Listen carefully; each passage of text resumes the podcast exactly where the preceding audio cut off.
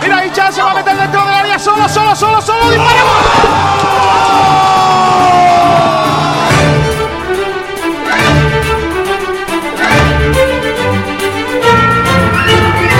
Porque antes de llegar al Málaga, recuerden eh, que yo comía patatas fritas con huevos en mi despacho, sigo comiéndolas y cuando me vaya lo voy a seguir haciendo.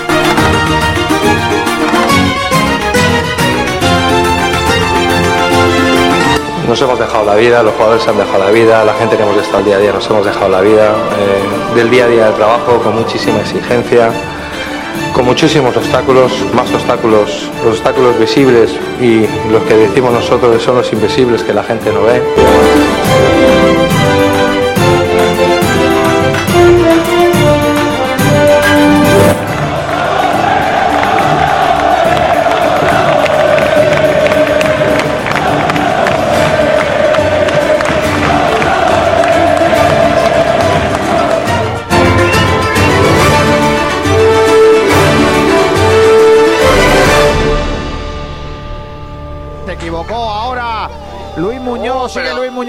Ganó bien. No tiene que quedar quieto. Sigue Juanpi, mete el balón por dentro. Mira Ichan, mira Ichan.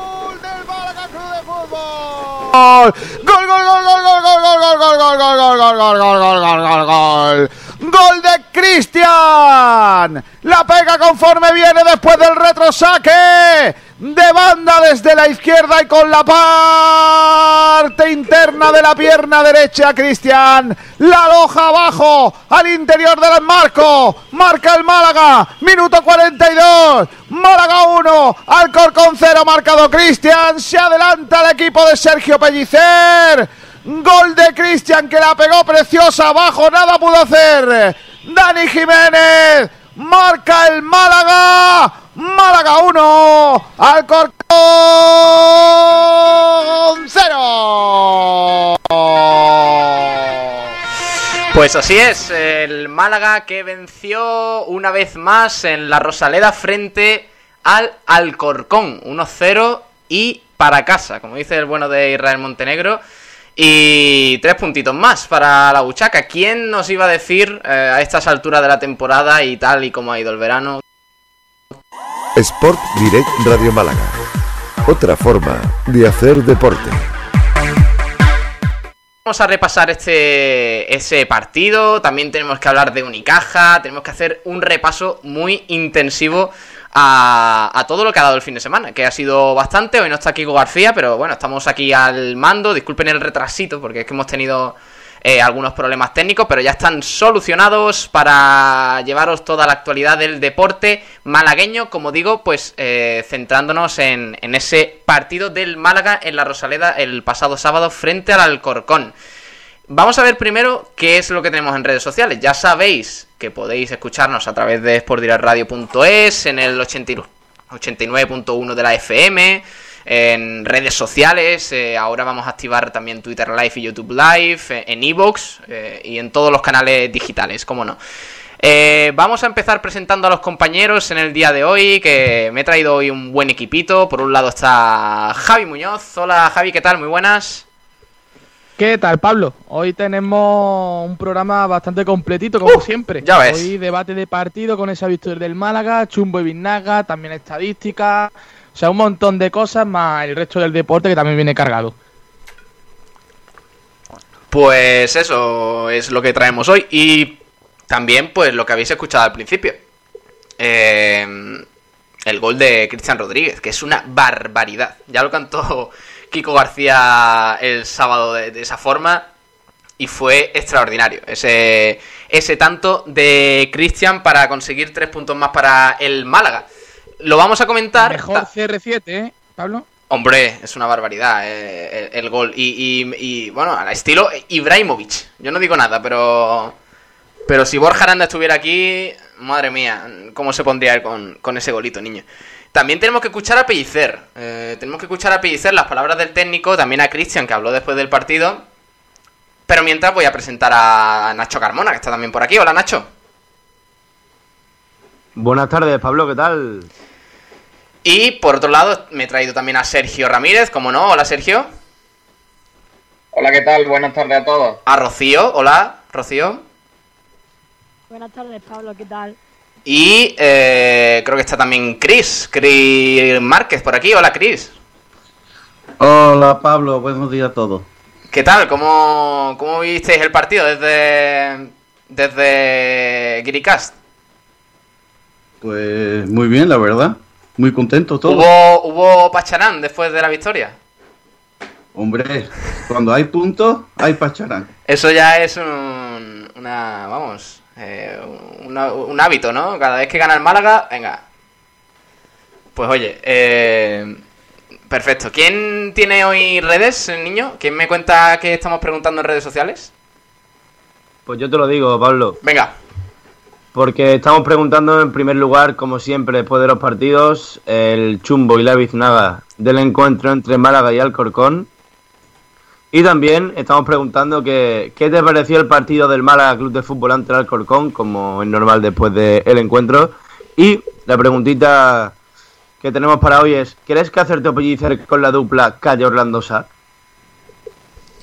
Pues preguntamos eso en redes sociales y también pues todas las opiniones que nos querráis eh, lanzar, nosotros lo vamos a leer, siempre que sean respetuosas, obviamente.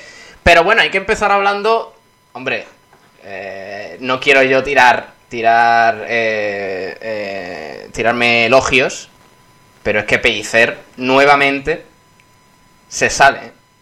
El otro día el planteamiento fue, no digamos que ganó él el partido, porque obviamente el partido fue igualadísimo, el Málaga, el Málaga ganó con la, con la, con el único disparo a puerta que tuvo. Pero nuevamente acertó con los cambios. eh, lo bueno que tiene este equipo es que compite al máximo. Yo creo, ya lo hemos dicho muchas veces, e insisto, Pellicer no es un pedazo de entrenador, no es Cruyff, no ha venido a reinventar el fútbol, pero conoce muy bien a sus jugadores. Eh, conoce muy bien a, su, a la plantilla que tiene ahora mismo y le está sacando el máximo rendimiento a excepción de esa primera jornada contra el Tenerife, que ya sabemos cómo va el Tenerife, por cierto, que va bastante bien y, y va a ser un estadio complicadísimo el Heliodoro, por tanto es una derrota que entraba dentro de los planes eh, a principio de temporada. Dos victorias consecutivas para el Málaga, chicos, y antes de ir con ese repaso de la actualidad que nos trae Sergio, yo quiero preguntaros así a, a bote pronto qué os pareció el partido. Eh, si, si de verdad mereció el Málaga ganar y si de verdad estuvisteis tranquilo, porque yo hubo un rato en el- de verdad en el que estuve tranquilo porque el Alcorcón no daba sensación de peligro. Y, y no es por quitarle mérito al Alcorcón como, como equipo, sino dándole, lanzándole elogios a este Málaga, porque la verdad es que con el paso de la jornada parece que está ganando un poquito de solidez eh, defensiva. Chris, ¿qué te parece? ¿Chris? Chris ha muerto. Bueno, no me oye. Javi, aquí, empieza estoy, tú, venga. aquí estoy, aquí estoy, aquí estoy. Venga, eh, Chris, dale. Pues no sé, me- no me ha gustado el Málaga tampoco tanto, ¿eh? No sé. ¿Hemos ganado porque nosotros hemos sido tan buenos o hemos ganado porque ha sido malo el Alcorcón?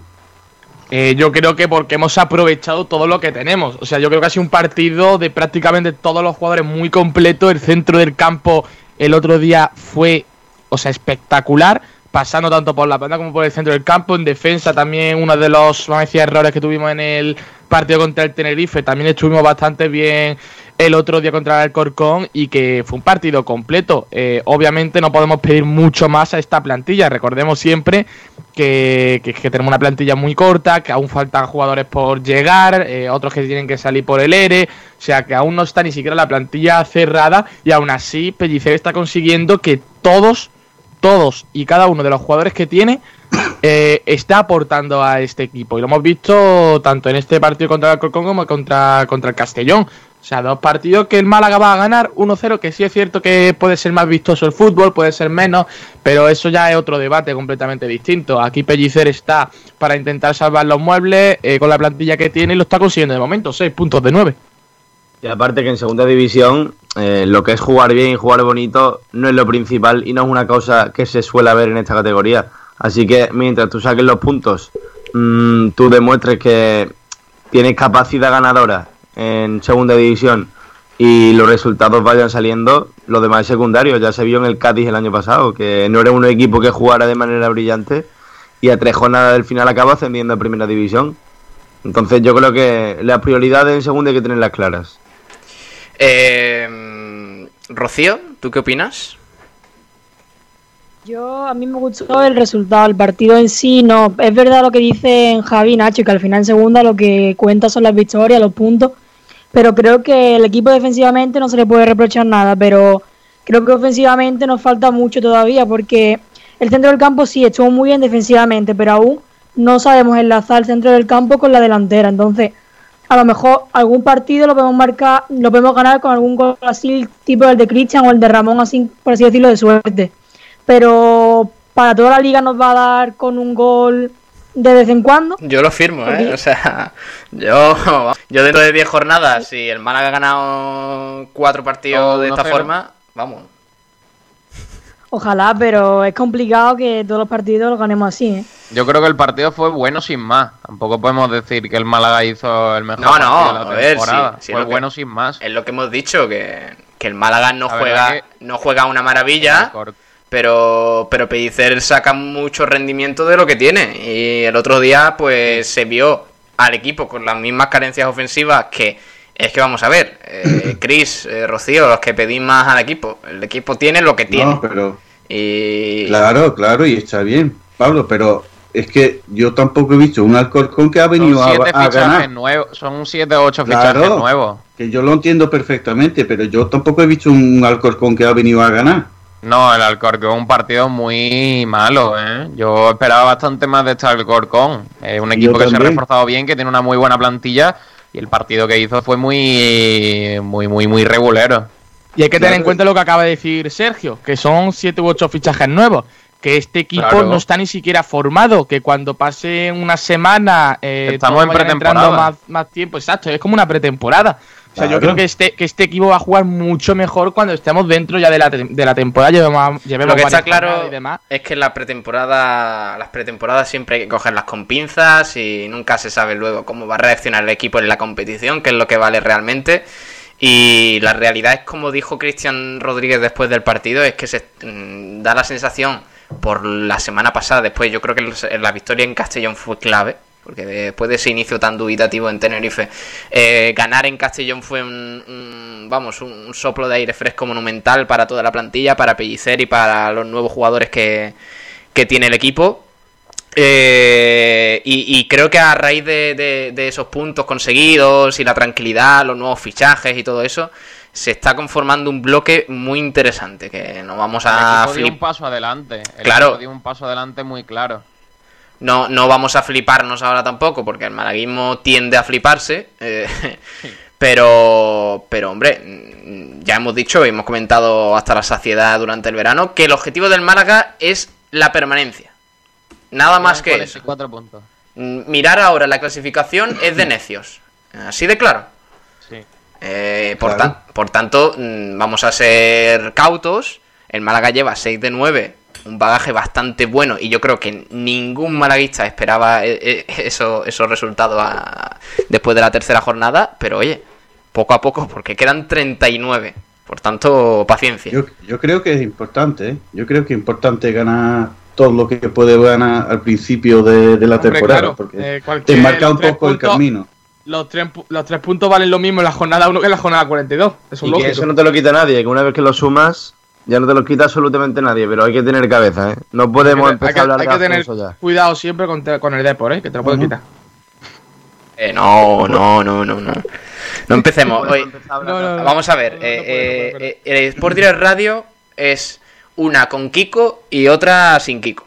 Eh, hoy esto tiene que ser eh, un jardín, ¿vale? Esto es bonito, Misa, aquí no hay faltadas y eh, aquí se trata bien al prójimo. Y no se habla del Depor, porque si no van a, si no cae la faltada sí o sí. Bueno, eh, Sergio, vamos con lo tuyo, niño, que se nos va la hora. Eh, Dale, dale. Pero mira, escucha, escucha esto. Talleres Metálicos Diego Rodríguez, tu carpintería de aluminio al mejor precio, te ofrece la última hora del Málaga Club de Fútbol. Es que son muy grandes lo de talleres metálicos. Diego Rodríguez y la última hora del Málaga Club de Fútbol, Sergio.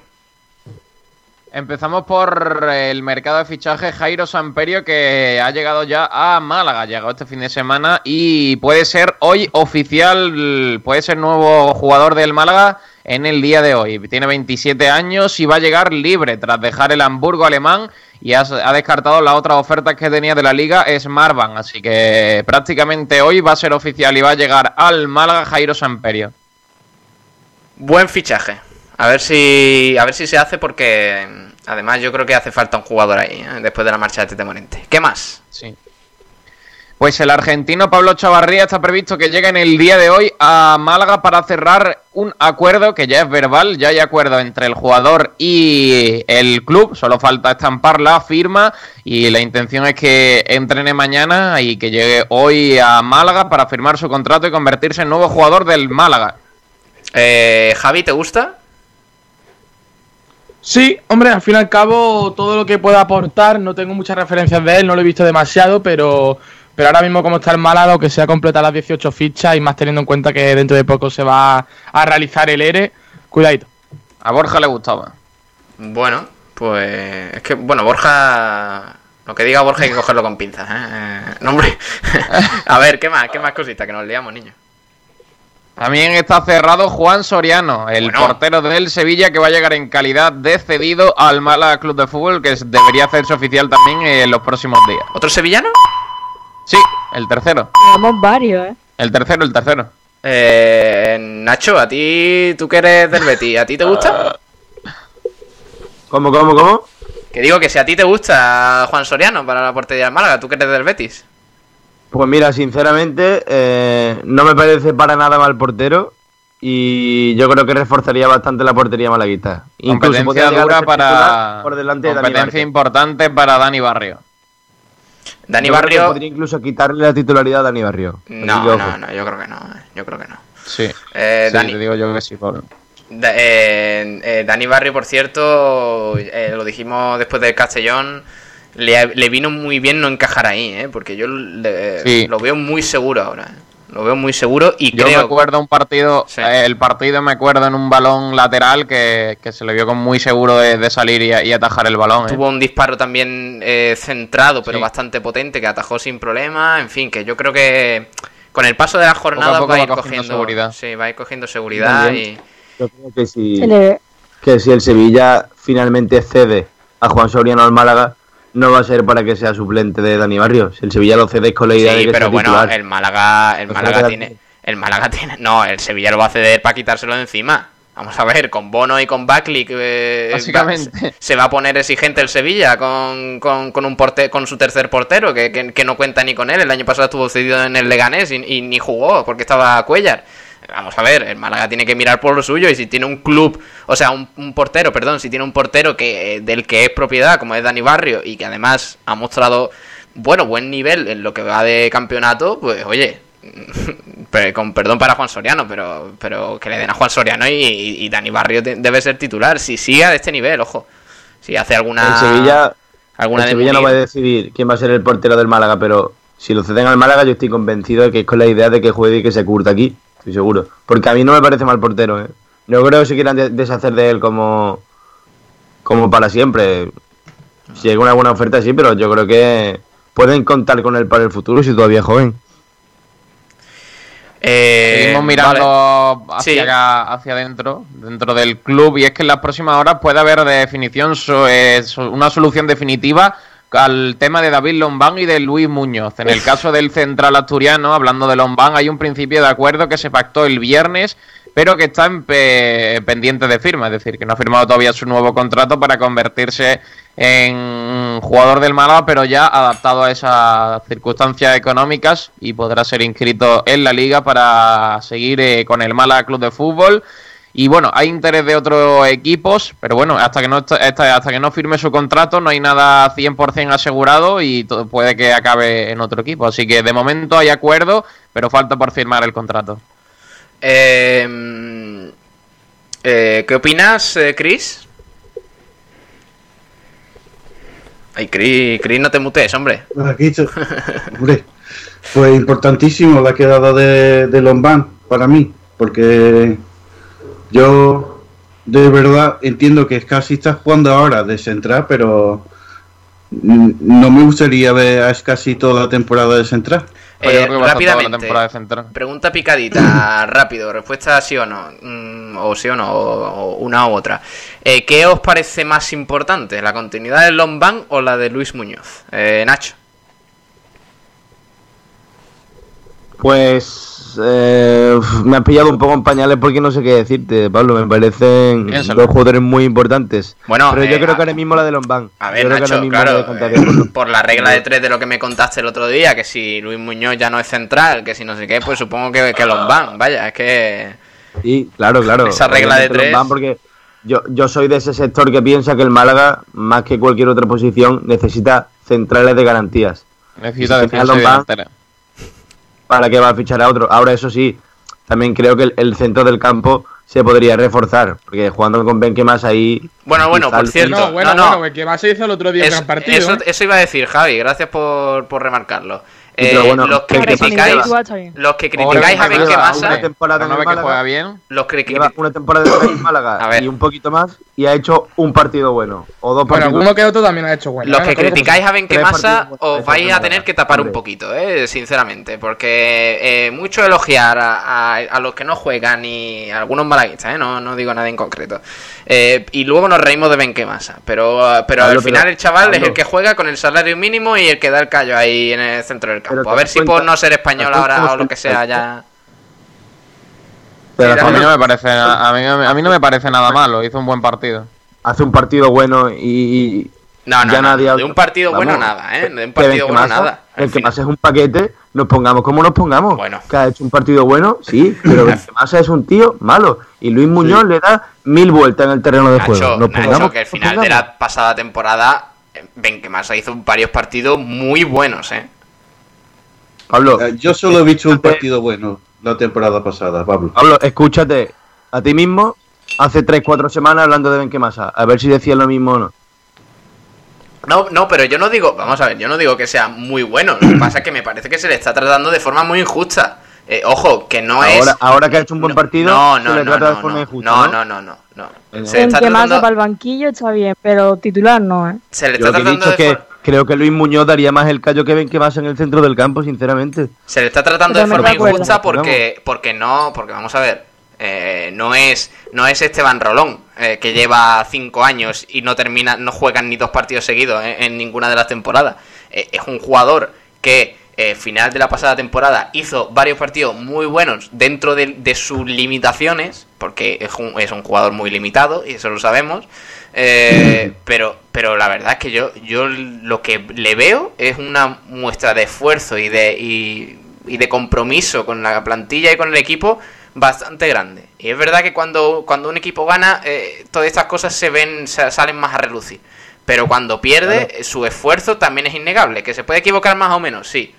Pero es uno de los jugadores que más se esfuerzan en una posición clave en la que el Málaga está ahora cojo.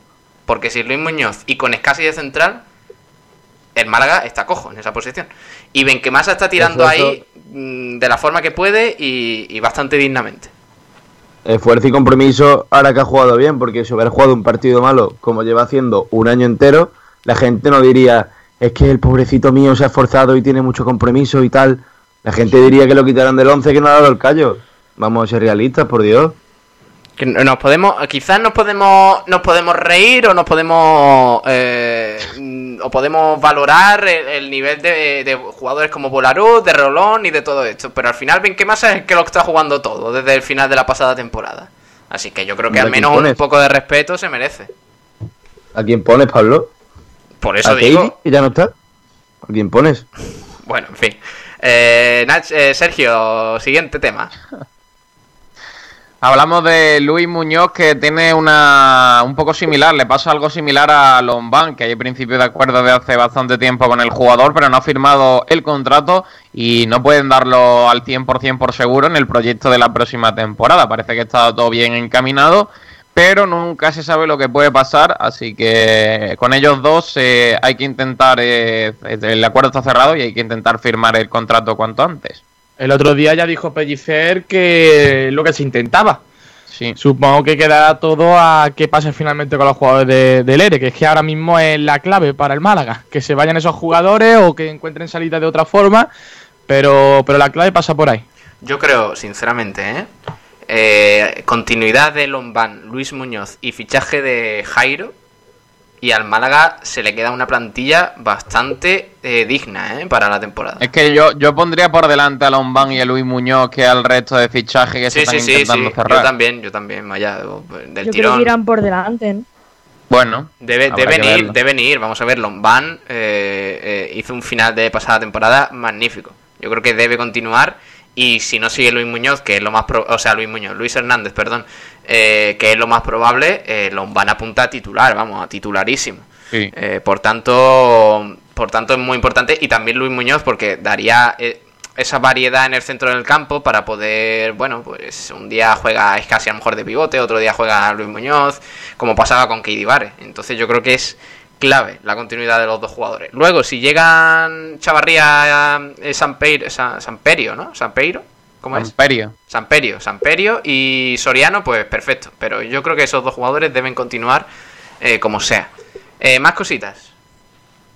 Y para acabar, eh, noticia que, me- que hablaba Ángel García, dice que Marcos Andrés y Joaquín Muñoz estén valorando seriamente la oferta que el Málaga les ha puesto encima de la mesa. Bueno, pues Bueno. otras dos opciones, ¿eh, Javi? Sí, lo que pasa es que es complicado. Es complicado porque no- son jugadores que en el caso que, como hemos estado hablando de Marco Andrés, o sea, está jugando con el Valladolid. Sí, de hecho, a- ayer mismo jugó creo que de titular. Con el Sí primer que sí equipo. que lo veo un poquito complicado. Joaquín Muñoz ya no tanto. Pero, pero bueno, son dos fichajazos si lo hace el Málaga, ¿eh? ¿De qué, en qué se, en qué posición se desenvuelve eh, Andrés? Eh, Sergio. Delantero, ¿no? De- sí, sí, delantero, delantero. Marco Andrés delantero y Joaquín Muñoz de extremo. Sí. Bueno, con Chavarría casi atado, me extraña esos rumores, ¿eh? Pero bueno. Eh, Un poco raro, sí. sí, un poco raro. Y con Samperio también. No sé, no sé. Bueno, eh, podemos concluir, chicos, no sé qué os parece. eh, Juan Soriano, Jairo, eh, Lombán, Luis Muñoz. Yo creo que nombres clave, ¿no? Y sinceramente yo con eso Sí. cerraría incluso la plantilla. No sé qué os parece, Sergio. Yo traería Jairo para el extremo, Lombán, Luis Muñoz sí o sí y Soriano para la portería. Y después, si queda alguna ficha libre, buscarse algún refuerzo más. Algún delantero, ¿no? Sí. Eh, eh, Chris, ¿tú qué opinas? Pues sí, la verdad que eso es eso vamos, que esos jugadores sería bueno tenerlos también, porque para mí lo que nos falta son unos centrales, Luis Muñoz que puede jugar de de medio centro y de central y un delantero, que es lo que me falta a mí.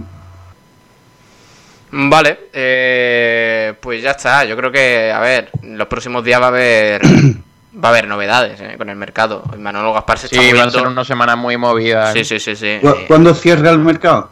el El, mercado, el, uy, el lunes que viene. el mercado viene. cierra, sí, el lunes que viene. Siete días. Siete días. Queda, queda poquito, el 5, ¿no? Me parece que es.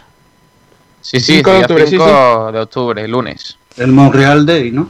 El Monreal Day, Sí. exacto. Bueno, no, ya no, no, bueno, Day. el Monreal Day es en invierno, ¿no? Montreal Day son los 31 de enero y los Kazaki Day el último Claro. día de mercado de verano. Uf, qué miedo. Que bueno, que no va a ser en verano, va a ser en otoño, pero. Sí, bueno. Re- recordemos que en el último día del mercado de verano fue llegó Sadiku, ¿eh? Bueno, y la perla. Ojo. La perla, la perla Lorenzo. Lorenzo. ¿En qué masa? ¿En Y Lorenzo. Lorenzo. Claro, claro, claro. Lorenzo. Eh, mira, niño, vamos a cerrar esto, que Sergio se me olvida, tío. Vamos. Mira, mira, escucha, escucha. Talleres Metálicos Diego Rodríguez, tu carpintería de aluminio al mejor precio, te ha ofrecido la última hora del Málaga Club. Es que son unas máquinas, ¿eh? Son, son unas máquinas los de talleres metálicos. Diego Rodríguez con esa última hora del Málaga Club de Fútbol. Eh, vamos a repasar un poquito más el partido, pero antes, eh, chicos, vamos a escuchar eh, al, al jefazo.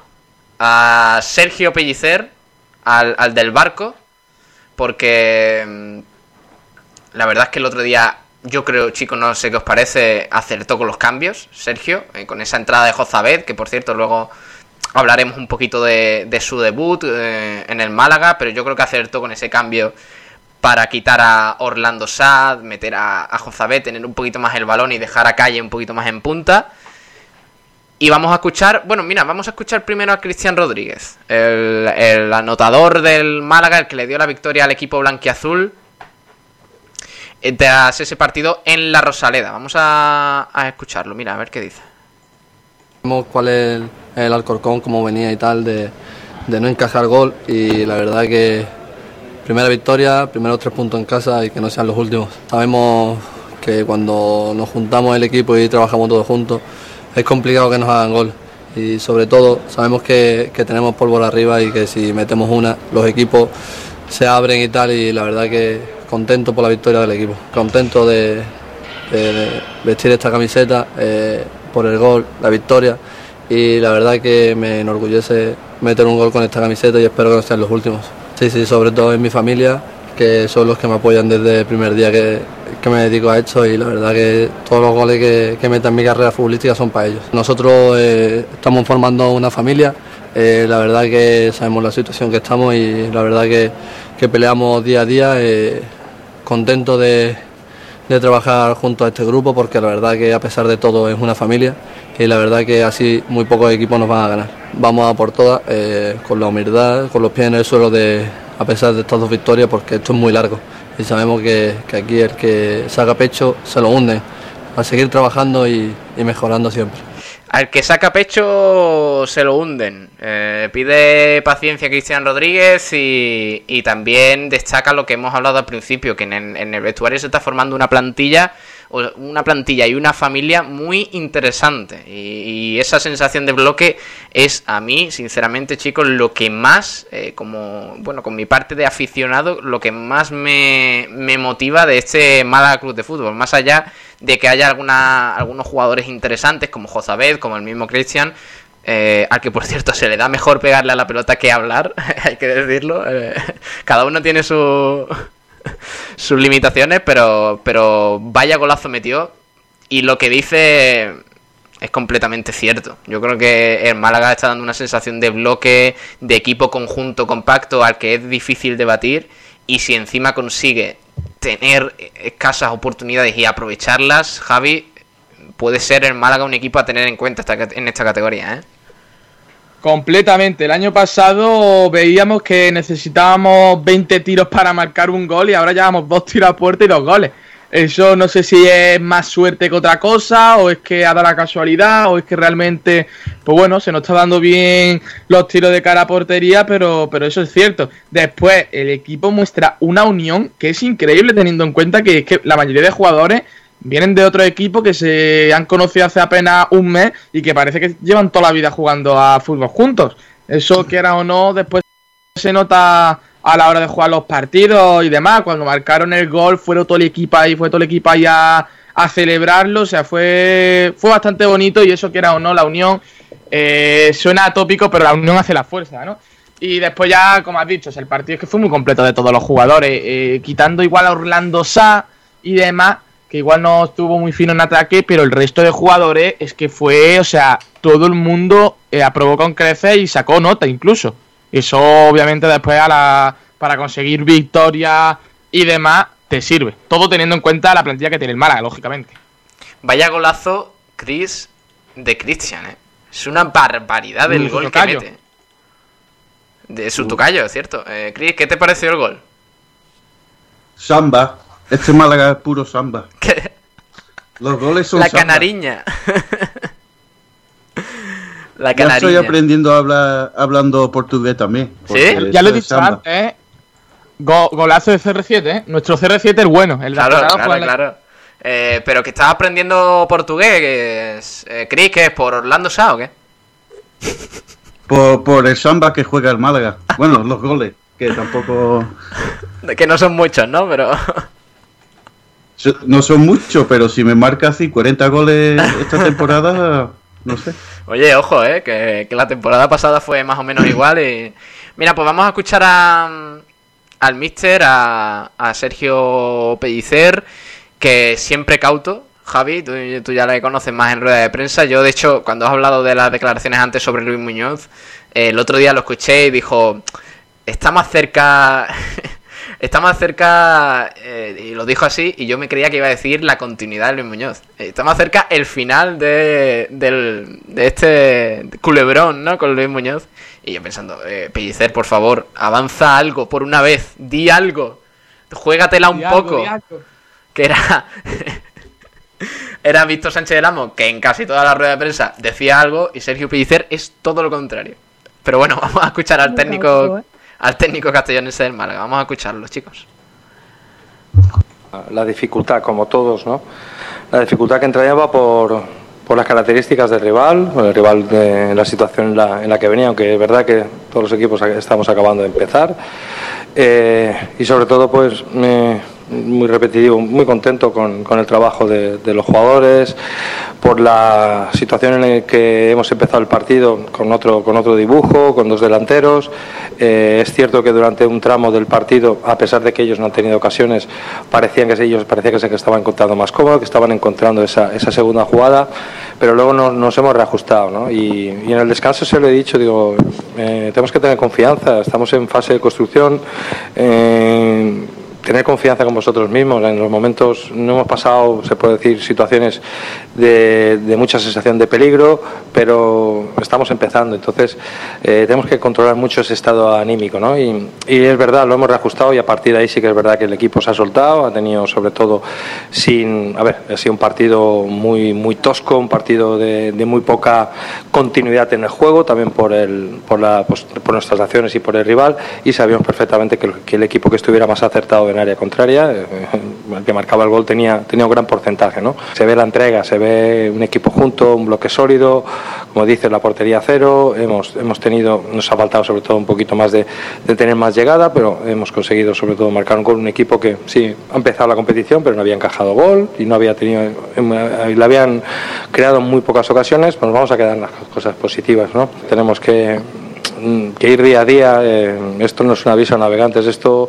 hay mucho trabajo, hay mucho trabajo detrás, mucho sufrimiento en las circunstancias en, la, en las que estamos y esto es un mérito para todos, ¿no? Los jugadores que han jugado, todos los jugadores que están en el día a día, en el campo de la federación, entrenando eh, y ver sobre todo ante unas circunstancias que, el grupo se hace más fuerte, ¿no? Y, el grupo se hace más fuerte somos todos, somos todos y tenemos que ir partido a partido, sabemos que, que la competición, esta competición no tiene, no tiene para, para relajarse, eh, lo que les he dicho antes del partido, que tanto una victoria como una derrota nos tiene que durar 24 horas. Eh, la victoria lo vamos a celebrar eh, con 24 horas, pero ya el lunes preparando, tanto como si hemos derrotado, preparado ya con la mentalidad de empezar un nuevo, un nuevo partido y un nuevo objetivo de, de ir a casa, ir a Rayo Vallecano con el objetivo de competir. A partir de ahí no podemos marcarnos muy pronto en esta tercera jornada y más con todas las situaciones de donde hay que preguntarse de dónde venimos, eh, hacia dónde vamos, ¿no? Y ese es el camino, ese es el camino, el camino de la honradez, el camino del trabajo, el camino del trabajo colectivo y que todos se den cuenta de que, de que, de que pues para, para jugar en el Málaga hay que esforzarse, hay que darlo todo y el equipo que vaya a competir contra el Málaga sabe que se va a encontrar un partido duro y ese va a ser el camino, que los jugadores están concentrados, que los jugadores tienen alma en ese aspecto y tenemos, indudablemente tenemos muchas, muchas cosas que mejorar en la fase defensiva, en la fase ofensiva, porque estamos en ese periodo de construcción. Eh, todo lo que sea sumar para nosotros es para intentar que eh, meterlo en la hucha, meterlo en la hucha y son pasos hacia adelante, tres jornadas, eh, seis puntos, mm, que para nosotros es como, como gloria. Y- pero, ya te digo, disfrutarlo hoy, 24 horas, y el lunes pensar que todo esto bien que se está haciendo, eh, hay que darle continuidad porque esta, esta competición vosotros lo sabéis mejor más que nadie. Cualquier cualquier equipo te puede te puede te puede ganar en cualquier situación y, y nosotros pues como diríamos hormiguita hormiguita pasito a pasito y ahora ya pensar en el partido del Rayo lo más importante es creer, ¿no? Eh, porque al final un equipo que es sólido a nivel defensivo y como bien dices Javi, mantener la portería a cero hace sobre todo esa solidaridad. ¿eh? Y al final un equipo solidario es un equipo que está mucho más cerca del objetivo. A partir de ahí yo creo que está claro que la gente se puede sentir identificada con la entrega, con la pasión de los jugadores, eh, los balones divididos, ves hasta el último momento a los jugadores que salen de refresco.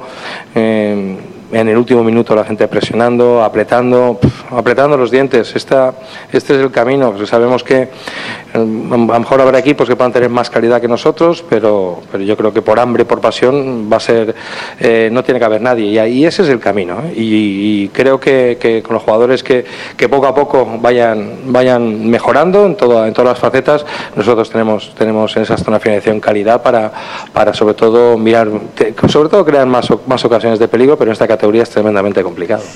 Hormiguita, hormiguita, como dice Sergio Pellicer, eh, tras una nueva victoria del Málaga Club de Fútbol, eh, muy importante, por supuesto, to- todos los puntos van a ser importantes en, en un- una temporada en la que el objetivo principal, eh, repetimos, es la permanencia.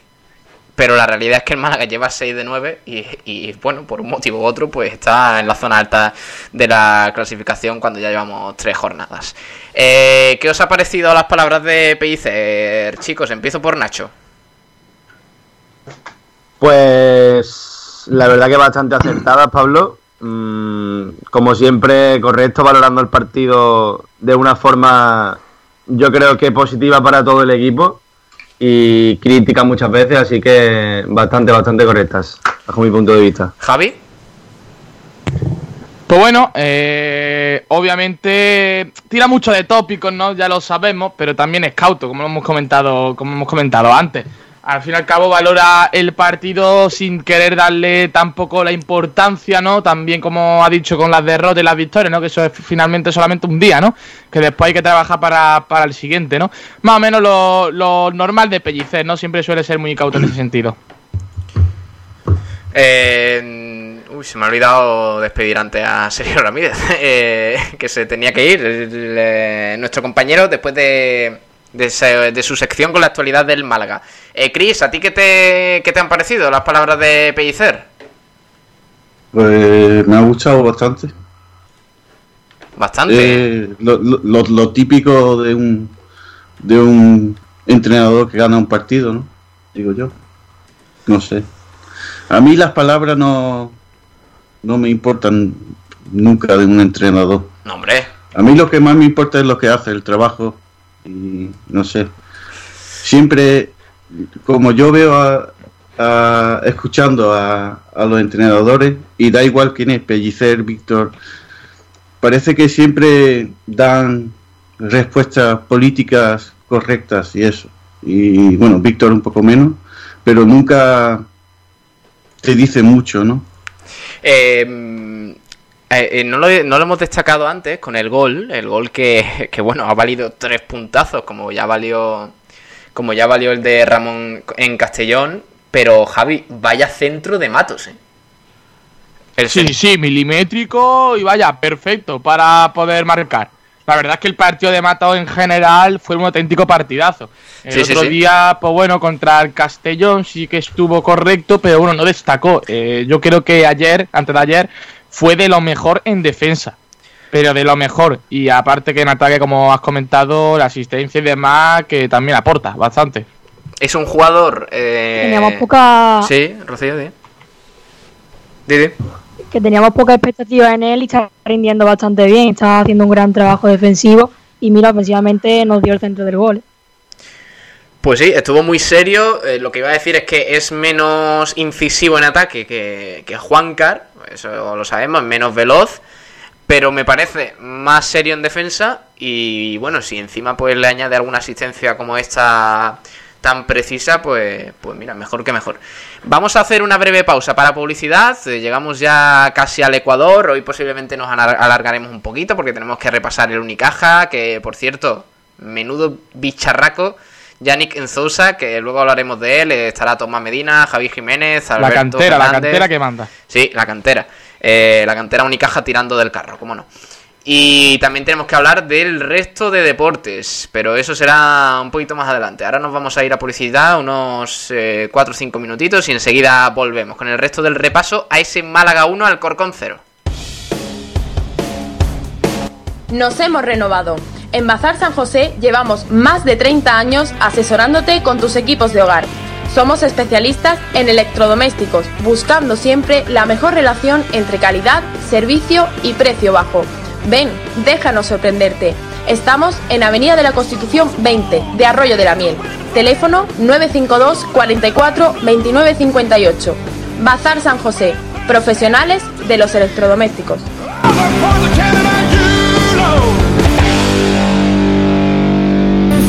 Beach, el mejor lugar de la Costa del Sol para compartir unas copas en el mejor ambiente. Cada día ven a disfrutar en nuestro club de playa. Hamacas, camas balinesas con toda la seguridad y limpieza.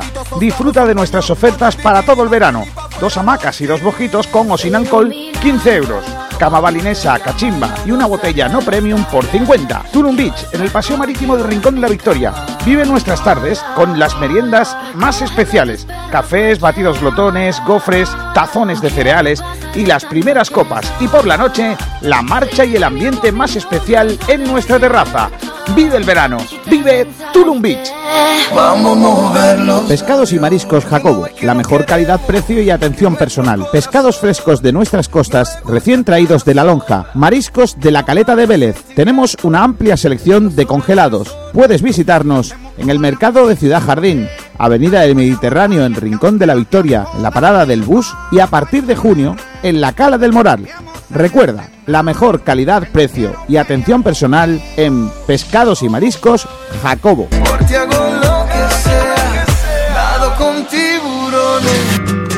Saborea el verdadero placer de comer comida casera fuera de tu hogar y a precios sencillamente espectaculares. En el asador El Cortijillo encontrarás pollos asados, también raciones y su magnífico menú del día por solo 5,50 euros de martes a sábado. Prueba nuestras ensaladas, pastas y por supuesto carnes y pescados. Para los más pequeños, menús infantiles por menos de 4 euros. Y no te quedes sin pedir nuestras especialidades, platos de paellas, callos y migas por solo 3 euros. Puedes encontrarnos en calle Doctor Ros Álvarez, número 2, en Torre del Mar. Haz tu pedido llamando al 952 96 55 26. 952 96 55 26. Asador El Cortijillo, el verdadero sabor de la comida casera. Estás oyendo Frecuencia Malaguista en Sport Direct Radio, otra forma de hacer deporte. Pero, ¿Alguien esperaba que iba a jugar en el Genoa? No, no, no lo esperaba. También te digo, ¿eh? Mm, Somos un poquito crueles con el muchacho. No, no, ¿No? ¿Pero por qué? Nos estamos descojonando del chaval. Bueno, No lo conoce nadie por la calle, es malísimo, no esperaba nada. Tal. A ¿Qué quiere? ¿Que le tiremos flores? Digamos No, que es muy no, bueno. no, No, no, no, si lo decimos no, que es muy bueno, Rolón es muy bueno, que vuelva. Simplemente respetarlo. Bueno, respetarlo. A ver, no sé, Kiko tampoco ha dicho nada de otro mundo, ¿eh? Que, que no nos que estemos riendo de él, es que, vamos a ver, es que es un jugador que no es jugador de fútbol. Eh, barrendero. No sé lo que es. No sé lo que se dedica al tiempo libre. Lo que sí está claro es que jugar al fútbol no juega. Sport Direct Radio Málaga. Otra forma de hacer deporte. Escápate con tu pareja o familia a la posada del bandolero en el Borje, municipio malagueño libre de coronavirus. Disfruta de dos siglos de historia en la casa del bandolero y forajido más conocido, el Bizco del Borje. Alójate en una de nuestras seis amplias y confortables habitaciones en un entorno rural. Y por supuesto, saborea en los distintos salones y espacios de nuestro restaurante la mejor gastronomía basada en productos locales, con platos típicos de la charquía y un toque de vanguardia solomillo a la pasa, ajo blanco, guisos, carnes a la brasa y mucho más.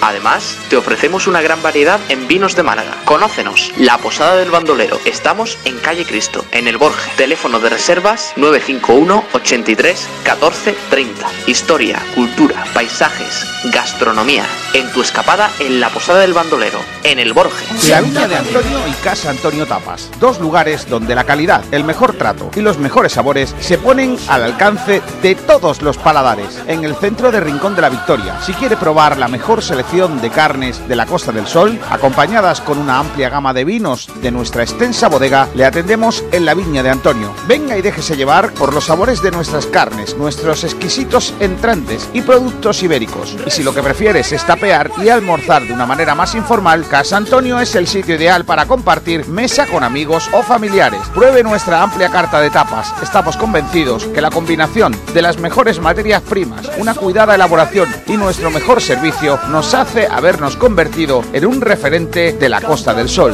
Venga a visitarnos. Te esperamos en la viña de Antonio y Casa Antonio Tapas. Estamos en calle Córdoba, de Rincón de la Victoria, junto a la plaza del Ayuntamiento y el parking subterráneo. Teléfono de reserva 951 46 84 78.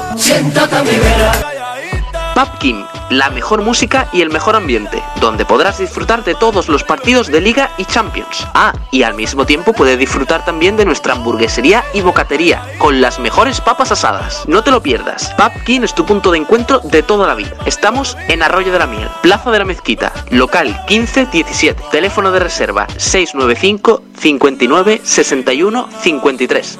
Recuerden, 695 59 61 53. Todo esto y mucho más en Pub Kim y Hamburguesería Kim. Madre mía, eh, Bunny, niño. ya estamos de vuelta aquí en Frecuencia Malaguista. Hoy es lunes 28 de septiembre de 2020 y estamos analizando la victoria del Málaga, la segunda consecutiva y la segunda de la temporada, como no, en esta 2020-2021 en segunda división, tras esa victoria contra el Alcorcón. Vamos a, ir, eh, Javi, tú que lo tienes mejor controlado con los debatitos, ¿no? Y luego tenemos que hacer repaso de estadísticas. Pues sí, de hecho, yo creo que sería mejor empezar por las estadísticas. Vale, porque- Para saber más o menos cómo ha ido el partido y las tiene Nacho. Que Nacho nos cuente un poquito cómo fue la cosa. Pues, compañero, en líneas generales, eh, el Málaga Club de Fútbol perdió en posesión frente al Alcorcón, Vale. obtuvo un 49,3% por el 50,7% de los madrileños, Ah, pues, una diferencia ínfima, Pensaba, yo pensaba que era más la diferencia para el Corcón, ¿eh? pero no, no, son diferencias muy pequeñas las que se vieron sobre el papel en los dos equipos, pero el resultado se acabó decantando por el lado malaguista, que es lo que importa al final. El Málaga cometió 15 faltas por 19 que cometió el Alcorcón. Ujú. Y el Málaga recibió 17 faltas por las 15 que recibió el Alcorcón. Vale. El Málaga perdió 169 balones por 168 que perdió el Alcorcón. Es que Muy igualado, ¿eh? Y el Málaga recuperó 60 por 61 que recuperó el Bueno, Alcorcón. madre mía, Es que está la cosa bonita, bonita. Vamos, El podemos, Málaga hizo... sí, podemos, podemos decir que, que el partido, la única diferencia que tuvo es que Cristian Rodríguez se sacó de la manga un golazo, ¿no? Para darle los tres puntos al Málaga. Sí. Básicamente, Pablo. ¿Qué más? Porque el Málaga remató una vez fuera y una vez a puerta. Y el Alcorcón lo hizo dos veces fuera y dos veces a puerta. Madre mía. La verdad, Y- hay, que, hay que ser sinceros, Nacho, el partido fue infumable. El partido como espectador neutral, eso no, no, no, no había por dónde cogerlo. Os lo digo en serio. Nada nuevo, Pablo. Siendo segunda y siendo el Málaga, nada nuevo. ¿Qué más? Y después, pues, tengo aquí las actuaciones de algunos futbolistas que he elegido eh, detalladas, porque me ha parecido interesante. He elegido a Cristian por ser el goleador, a Juan de por ser el debutante esta temporada, a Orlando Sá, que formó pareja con Calle, a Ramón, a José Bed y a Juan Cruz. Vale. Eh, al hilo de eso, chicos, pregunto rápidamente, ¿qué os pareció Jozabed en sus primeros minutos, Chris?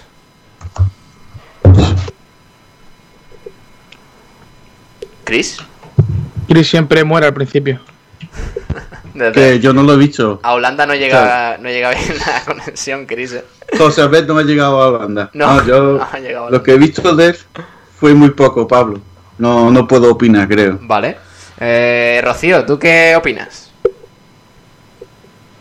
A ver, Pablo, el chaval ni ha hecho pretemporada, lleva un año sin jugar. Al final normal que hiciese poco. Pero yo creo que, nada, yo creo que se miró. Yo creo que hizo poco, más que nada porque jugó poco. O sea, jugó 25 minutos. En los minutos donde, bueno, el Málaga no hizo demasiado. Entonces, claro, es normal que no se viese tanto. Pero yo creo que se vieron bueno. cositas en el Málaga para eh, en- a la hora de, de contemporizar un poco con el resultado, aguantar el balón y yo creo que ahí Jozabed sí que ayudó bastante. Eh, yo creo que el cambio Jozabed Orlando Sá fue bastante bueno para reforzar el centro del campo y, y hombre, ya sabemos que Jozabed no es un jugador físico, eh, está claro, no, no, de hecho en una carrera eh, dista mucho de ser un jugador veloz, eh, pero oye, me parece que tiene la calidad necesaria para esos momentos en los que el Málaga va ganando, contemporizar, saber mover la pelota, marear al rival y, recordemos que, que- vino bien también ten- teniendo en cuenta, hombre, lo que ha comentado Nacho es interesante, el dato de posesión. Yo creo que el dato de posesión después del segundo tiempo era mucho más a favor del Alcorcón de lo que terminó siendo. Por- porque el Málaga con la expulsión de Boateng, recordemos que con esas doble amarilla eh, por falta a Cristian Rodríguez, el Alcorcón yo creo que pegó un bajón físico importante. Y el Málaga realmente, eh, la realidad es que no sufrió por, por, por conseguir la victoria. Bueno, ¿tienes más datitos, Nacho? Pues sí, tengo los datos detallados de los jugadores. Vale. Y si quieres, pues te los digo muy rápidamente. ¿Qué, qué jugadores tienes? Pues tengo Cristian, Juan de Orlando Sá, Calle Quintana, Ramón, Jozabed y Juan Cruz. A ver, Orlando Sá. Te voy a decir los que tú quieras. Orlando Sá. Pues Orlando Sá remotó una vez. ¡Uh! Hombre, eh, tres palos fuera de fuera, juego. Hizo Bueno. un remate en general. Eh, no regateó con éxito ni una vez. no, hombre, Cometió tres faltas y no robó ningún balón con éxito. yo, Pagas un poco pobre sobre el papel, aunque la actuación no fuera tan mala como la de otros partidos, pero sobre el papel. Nacho, yo pensaba, yo pensaba apoyarme en tus datos de Orlando Sá para, para lanzarle una pullita a Julio, que siempre le está criticando al portugués. Y ahora me vienes con que con que tiró una vez Bueno. y en fuera de juego cometió tres faltas. Y, y bueno, eh, los kilómetros los tienes, los kilómetros que hizo. Mm, No, los kilómetros no los tengo, no los tengo. Eh, bueno, pues cuéntame ahora, Cristian. Pues Cristian remató tres veces, a puerta y fuera. Sí. Uno de ellos acabó en gol, como sabemos. No regateó con éxito ninguna vez. Cometió una falta y realizó una entrada con éxito. Bueno, pero los datos realmente en partidos tan igualados hay que cogerlos un poco con pinza, ¿eh? porque la realidad Claro, claro, al final esto es sobre el papel. el trabajo que hizo. Cristian eh, fue inconmensurable, eh, Javi. Sí, sí, sí, o sea, Cristian fue de lo mejorcito, ya lo comentaba antes. Fue el centro del campo en general. Eh, tanto Cristian, Benquemasa, Ramón, una vez más, que no marcó gol, pero también estuvo aportando muchísimo, sobre todo en la salida de balón, creo yo. Y, Yanis también, o sea, es que el centro del campo en general ha mejorado muchísimo desde la primera jornada en apenas tres partidos. Y si jugamos como ayer, de verdad que el centro del campo con un refuerzo más como mucho, ojito, ¿eh? A ver, Matos, eh, Nacho. ¿Matos? Sí. Matos no lo tenías Pues dicho? Matos no lo tenía preparado, ah, Pablo. ah, bueno, bueno, pues ¿qué, qué más tiene? Que se me ha olvidado. Pero bueno, que, que te lo puedo buscar en un momento, ¿eh? Eh, ¿Tienes a Yanis? Yanis tampoco lo tengo. Cuéntame quién más tiene, que no, no recuerdo. Juan Tengo de- a Cristian Juan de Orlando Sá Calle, Ramón Jozabed y Juan Cruz. Pues cuéntame eh, Jozabet y Calle y terminamos ya con, con los datitos. Pues mira, Calle, mm, para mí ha sido el que mejores números ha tenido del partido. Anda. Porque remató dos veces, regateó con éxito en dos ocasiones. Es verdad que cometió tres faltas y no consiguió robar ningún balón con éxito, pero bueno, siendo delantero, es normal. Eh, Rocío, ¿cómo, los vi- que mejores cómo- números han tenido. Rocío, ¿cómo viste a Calle? Hay algunos aficionados, no, algunos oyentes que tenemos que le dan el, el chumbo, ¿eh? Yo, sinceramente, lo vi bastante flojo. eh. La delantera también, hay que decir que balones no le llegaron. A mí me sigue faltando un jugador que enlace el centro del campo con la delantera. Y a lo mejor ya ahí es cuando podremos jugar, juzgar a los delanteros de verdad, ¿sabes, Pablo? A mí Calle Quintana me recuerda al blanco, ¿eh? No lo vi nada mal el otro día. Es cierto que aún le falta pues marcar algún gol, pero es que, como ha comentado Rocío, no han llegado balones arriba. Creo que eso se está haciendo Cuando- el problema del Málaga los últimos tres o cuatro Sí. temporadas. No, sobre Cuando todo, lleguen balones los podemos criticar. sobre todo la temporada pasada, eh, yo creo que era algo que se veía bastante. Y, y, y sobre todo en los partidos en los que el Málaga eh, no conseguía, mm, digamos, est- bueno, estar fino en el- con el balón y todo eso, como pasó en Gijón en, en una de las últimas jornadas. eh, el delantero centro desaparece. O sea, hay, hay veces que decíamos, pero, pero es que Sayiku no ha tocado la pelota ni una vez. Eh, y esta temporada pasa lo mismo. Yo creo que cuando el Málaga coja un poquito de velocidad de crucero y, y- y se lo crea un poco más, eh, a ver si Yanis se, re- se revela un poco y, y- y consigue ser un poco más desequilibrante, si traen algún extremo más eh, veloz, eh, pues yo creo que, que ahí, a partir de ahí podremos ver a los delanteros más en acción, pero la realidad es que el otro día, aunque a mí sí me gustó, ojo, ahora os pregunto chicos, pero a mí sí me gustó eh, salir con Calle y Orlando Sá, eh, porque bueno, al final te dan mucha presencia arriba, pero la realidad es que al Málaga todavía le falta mucho, mucha conexión entre, entre la medular y la delantera. Eh, eh, Nacho, antes que me cuente el resto de cositas, ¿qué te pareció Orlando Sá y Calle en esa dupla? ¿Te gustó esa apuesta de Pellicer? Pues la verdad que sí, Pablo, la verdad que me pareció una apuesta interesante. Al principio me generó bastantes dudas, pero visto lo visto y viendo lo que se vio sobre el, el terreno de juego, pues yo creo que se lo podría plantear más veces, porque es verdad que al ayudarse como que da más oxígeno tanto al centro del campo como al propio ataque del equipo. Y, y es una cosa que, que sobre todo para aguantar los 90 minutos puede ser muy positivo. Eh, interesante, interesante ¿Javi? por parte de Pellicer. Pues me pareció atrevido, más teniendo en cuenta que Pellicer es un entrenador que tira más a lo defensivo, pues bueno, apostar por esa dupla sí que vino bien, sobre todo porque ganamos, ¿no? Eh, veremos si en el resto de partidos también sale de la misma forma, pero en principio me parece bastante, bastante bien, ¿no? Que se le dé más protagonismo a la delantera. Pero no fue una doble pareja, ¿no? Una pareja de delanteros como tal, ¿no? Yo creo que Calle quizás fue un poco más a banda, ¿no? No sé, ¿qué, cómo, Sí, cómo- un poco, cómo lo sí, visteis? sí. Pero bueno, al fin y al cabo los dos que fueron los que estuvieron arriba. Calle Quintana es cierto que se estuvo más moviendo, ¿no? Por las bandas. Fue más... En el caso de Orlando Sá, estuvo solamente en punta, ¿no? Mm, vale, Chris, eh, ¿tú qué opinas? Yo opino que no creo que son los delanteros propios para jugar con dos delanteros. A ver. Por un 4-4-2. Sí, ¿por qué? Mm, porque a Orlando Sá le falta un poco de rapidez. No es el, el típico. El, el, eh, el delantero muy, muy rápido. Sí, con bueno, velocidad. Eh, a Orlando Sá, yo creo, yo sí le veo más como, como, como ha dicho Javi, como Blanco Leshuk, un jugador arriba, un, un- un- un hombre Más que puede-. Que te, claro, un 9 referencia ahí arriba que te puede bajar más balones, que te pelea bastante con los, con los centrales y ahí a lo mejor yo creo que sí puede, que sí puede aprovecharse un poco Calle, ¿no? De ese trabajo que hace Orlando Sá e intentar Calle pues llegar un poquito desde atrás y, y sorprender un poco a la defensa. Pero bueno, yo, yo creo que un 4-4-2 es lo, lo- cuando mejor funciona con, con dos con dos delanteros que tienen mucha velocidad. Mm, vale. Eh, Rocío, ¿tú qué dices? A mí el sistema de juego pues me gusta, la verdad creo que es más atrevido y más ofensivo, nos puede aportar más en ataque, que estamos más flojitos, pero es verdad que dice Cris, al final los dos delanteros tienen que compaginarse bien. Yo creo que a lo mejor cuando se solucione lo del ERE y hagan a Juan de ficha de profesional, a lo mejor puede dar la entrada a canteranos como la Rubia, Hoyos, y los puede poner detrás de Orlando o del propio Calle, ¿sabes?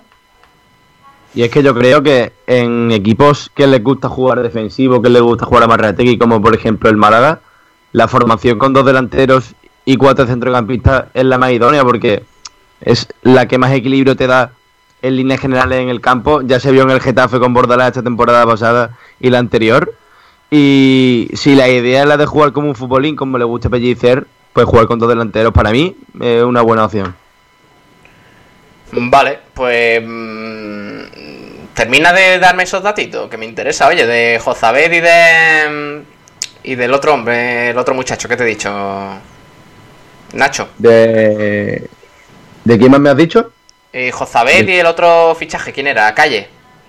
Y de calle. Pues de calle, te lo repito, Pablo, dos Sí. remates, dos regates con éxito, tres faltas cometidas y ninguna entrada con éxito.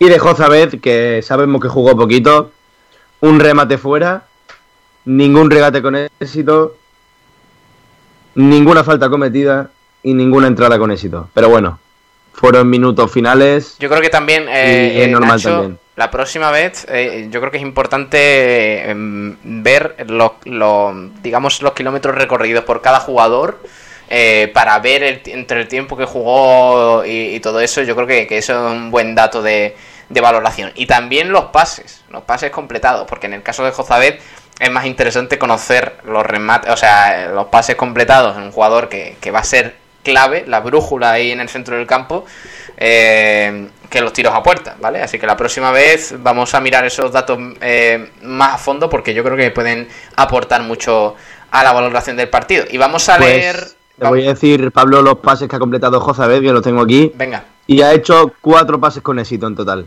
Bueno, en 25 minutos no, no le dio mucho tiempo a, más. Pero bueno, eh, vamos a leer comentarios de los oyentes sobre este sobre este primer debate. ¿Qué les pareció el partido? Si, si acertó Pellicer con esa dupla Calle Quintana Orlando Sá. Venga.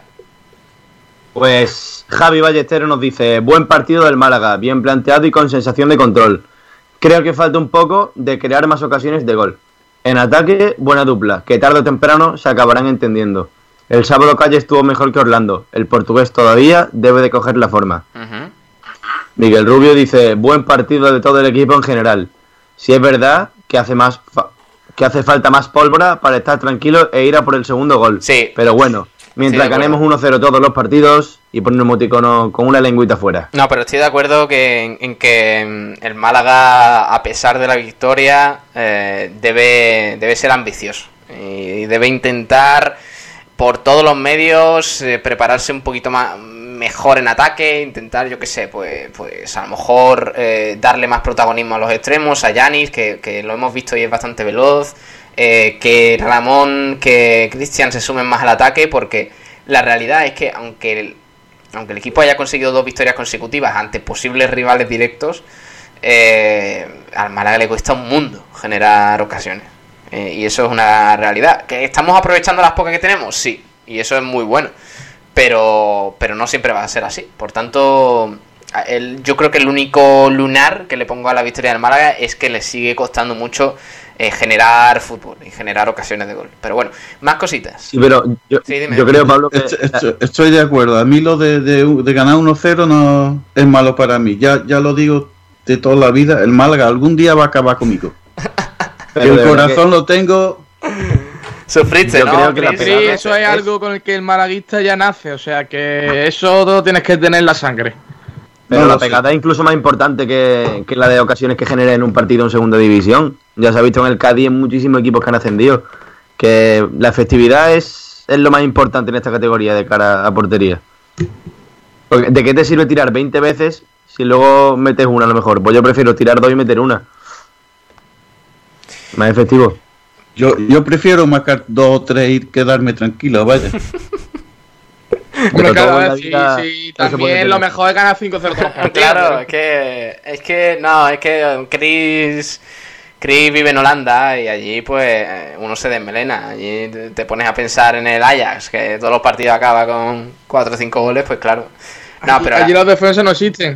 Mira, Pablo, defensa, sí. nosotros no podemos hablar del Deportivo, pero a ti, tú sí puedes hablar del Ajax, ¿no? el Ajax. Por Eh, favor, solo- hablemos solo de equipos profesionales. Eso, eso. Sí. No, no, no, por favor. Faltadas no, faltadas no, por favor. Que esto, es- de verdad, esto es una nueva semana en Sport Radio. Eh, ¿Alguien ha dicho Lume? Eh, No, no, no, no, Ah. no, no, no, no. Nadie ha dicho Lumen. Nadie ha dicho Lumen, ni, ni segunda vez, ni nada. Eh, más comentarios, Nacho. Vamos a leer a, los- a, a- a los que de verdad tienen dos dedos de luces en este programa, que son los oyentes, por favor. Pues Neo nos dice, me parece perfecto la dupla Calle Orlando. Necesitan jugar juntos y conocerse cada vez más. Vale. Tres puntazos. Ya falta menos para los 50. Y después ya se verá. La gente, la gente lo tiene claro, ¿eh? La gente tiene las cuentas hechas y... Y ale, y todo punto suma y a llegar a esa cifra, ¿eh? Totalmente, Pablo, calculador en mano y hacer Madre cuentas. mía, los malaguistas, es que estamos Al ya... más de uno en las matemáticas se le da muy bien, ¿eh? Sí, sí, sí. No, desde luego, la, Pues- la- la calculadora echó humo al final de la temporada pasada. ¿eh? Sí, la van a dejar sin batería, vamos. Madre mía. Dale. Carlos Durán Jiménez, el último comentario de este debate, nos dice: Fue buen partido. Un Málaga quizás demasiado amarrado atrás, pero bien controlado hasta el final. Bueno, lo de siempre, lo de siempre. Un equipo Vale. defensivo. Pues vamos a pasar de página y nos vamos a centrar ya, después de analizar un poquito más a fondo el partido, en el Chumbo y Biznaga, porque, bueno, ya sabéis que a partir de octubre lo llamaremos de otra forma, se llamará eh, el jugador eh, bodega de excelencia, porque tenemos ahí, bueno, un- unos amigotes que nos van a patrocinar en esa sección, pero de momento Chumbo y Biznaga. Voy a empezar eh, por Javi Muñoz, luego vamos compaginando oyentes a ver qué, qué opinan. Eh, Javi, ¿tú qué, ¿tú qué opinas? Pues Vinaga se la voy a dar a Ramón y el chumbo a Orlando Sá. Que repito, no es que estuviese muy mal, pero si se lo tengo que dar a alguien, pues Orlando Sá fue el que menos correcto estuvo en ese partido. Mm, Vale. Eh, Nacho. Pues yo mi chumbo se lo voy a dar a Cristian. Yo creo que se lo ha ganado con el gol que ha marcado y con el partido ¿no? que se ha marcado. Y el chumbo lo tengo bastante complicado, Pablo, pero mira, se lo voy a dar a Jozabed porque creo que, que puede dar bastante más. No porque haya hecho un mal partido, sino porque creo que se le puede exigir bastante más que, que lo que ha hecho en este Eh, partido. Pero, pero tuvo pocos minutos, chaval, hombre, ¿cómo le das la...? Que le- Bueno, pero un tirón de orejas, Pablo, nunca viene Ah, mal. porque, claro, porque... Refuerzo negativo, se llama. Como, como eh, Jozabed militó en la cantera del Sevilla, ¿no, Javi? Eh, creo que sí. Creo recordar que sí, ¿no? Porque ya, ya me, me- me da a mí que Nacho ya le ha echado la cruz ya por eso. Sinceramente, como es del Betis, pues, pues ya está, ya estamos aquí los Yo soy un piques. profesional. No, no. Yo soy un profesional. Sí, bueno, pues ya está. Eh, vamos a leer oyente, anda. Pablo, cuando, cuando Juan Soriano le quite el No, puesto de titular no, a Dani Barrio, le daré mi vinaga también, para que Cuando, veas. cuando Juan Soriano le quite, como, como hizo Kiko con, con Julio y Munir, cuando Juan Soriano le quite la titularidad a Dani Barrio, tú presentarás este programa, Nacho. Buah, sería una locura. Dicho queda, ¿eh? Los oyentes están de testigos. Lo negaré, lo negaré hasta mi tumba. Ignacio Pérez, un compañero nuestro, nos dice: Para mí el peor fue Orlando y el mejor Pellicer. Victoria trabajada y de oficio por un Málaga que brilló en lo colectivo. Mira, Mucho que mejorar. eh, eh, Pero es difícil hacerlo mejor con lo que sí. tenemos ahora y con el tiempo que llevan los nuevos.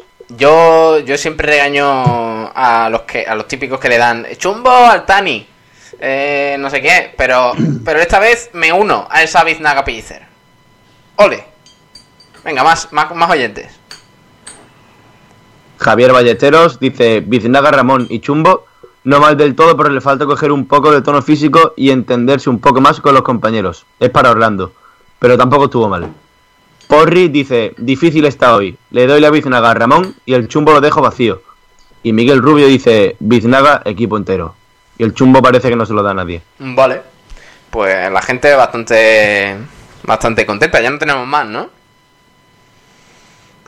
Pues por ahora tenemos solamente esos cuatro comentarios, Pablo. Eh, Rocío, chumbo y biznaga.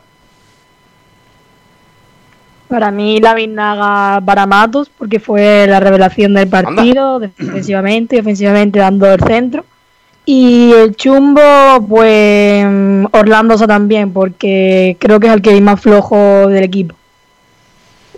Madre mía, la tenéis tomada con Orlando Sanz, ¿eh? Madre mía. Chris, Eh, Biznaga para Ramis. Ramis. ¿Yanis? Sí. Bueno, no, no vi yo mal a Yanis, ¿eh? No, Ah, no, no, Biznaga, perdón, perdón. Biznaga. Biznaga. Vale, vale, vale, vale. Biznaga, Yanis. lo ha dado, lo ha dado completamente todo lo que tenía dentro. Sí, Ha peleado cada metro que es que lo ha peleado todo. vale. ¿Y el chumbo? Y eso a mí me gusta.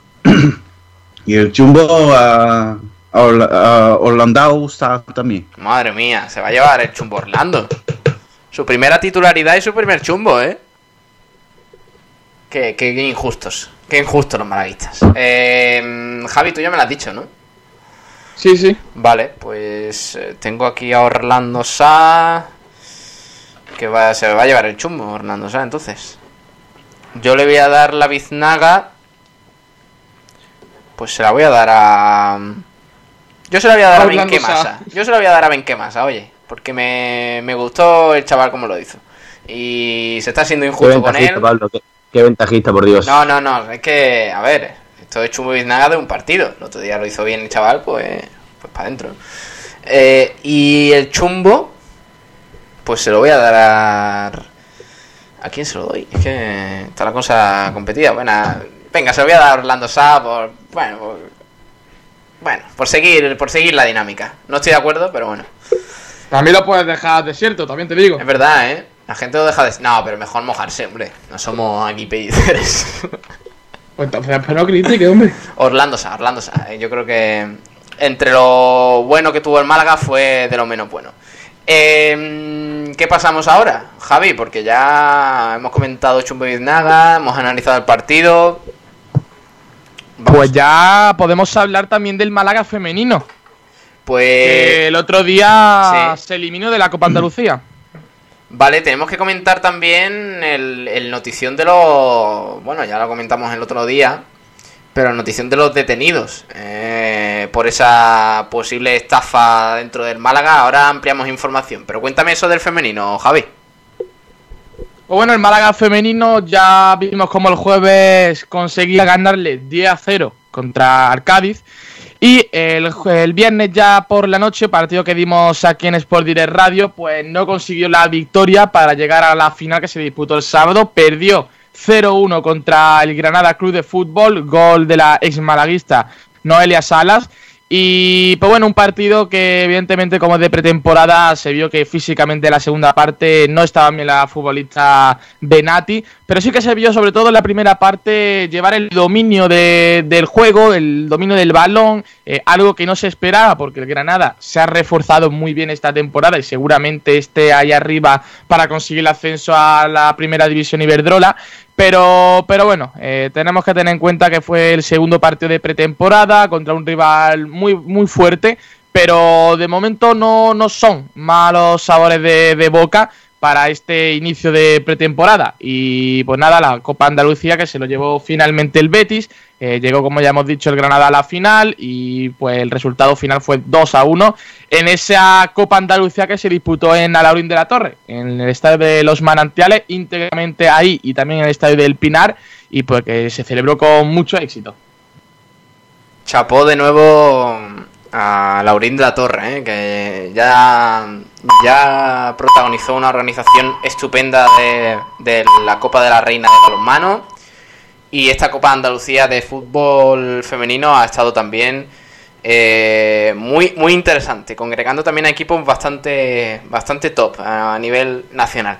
Bueno, y vamos a comentar eh, y vamos a comentar la noticia de que de momento no, no hay más información que la que se amplió ya el pasado 25 de septiembre. Eh, creo que fue el, viernes.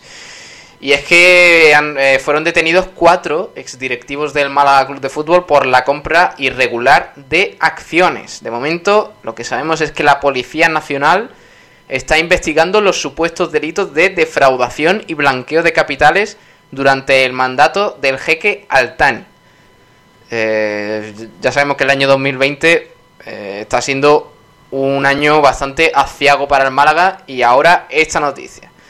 Eh, los investigadores han detectado, según informa el país, irregularidades en operaciones relacionadas con la compraventa de acciones del club en el año 2015, en la que estarían implicados varios exmiembros de directiva a los que se considera responsable de los presuntos delitos de defraudación y blanqueo de capitales.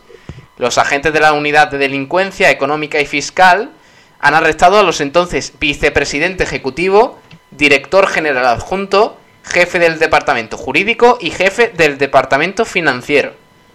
Tras su declaración policial han quedado en libertad, pero está, está por ver, eh, eh, digamos, la culpabilidad de estos personajes y también de Altani, que estaba al mando en aquella, en aquella época de- del, del Málaga, era la- el propietario.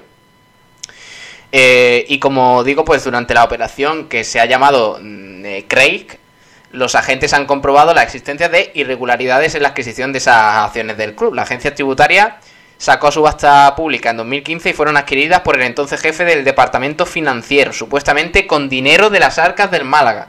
Posteriormente fueron transmitidas a una sociedad vinculada con el expresidente del club, al que la policía nombra como titular real último de dichas acciones. No es la única anomalía detectada. También han averiguado que algunos de los inve- investigados estarían implicados en una operación de compra-venta de vehículos del club, Según la Policía Nacional, habían vendido los coches a sociedades relacionadas con el entonces vicepresidente ejecutivo, que más tarde revendió siete de esos turismos de nuevo al Málaga Club de Fútbol, lo que supuso un perjuicio económico para la entidad.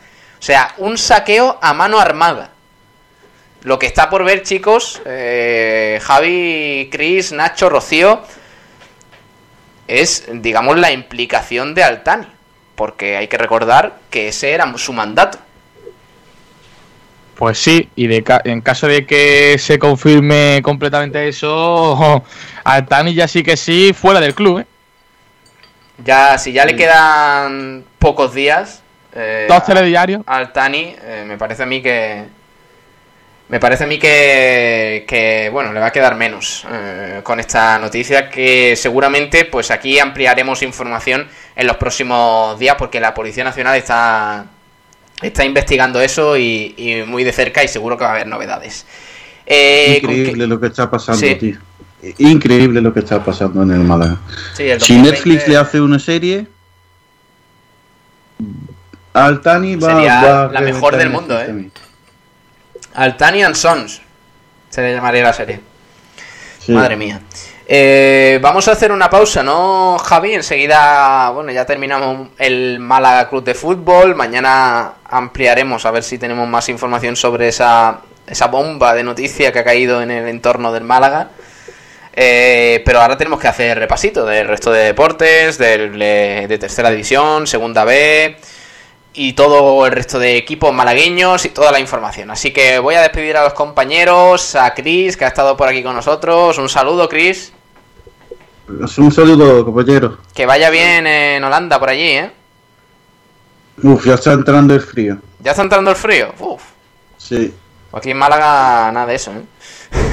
Venga, un saludo, Chris. Adiós. Eh, también un saludito para Nacho, Nacho Carmona, el hombre de los datos. Yo me quedo por aquí, Pablo, que tengo Ah, te que hablar de futsal luego. Vale, perfecto.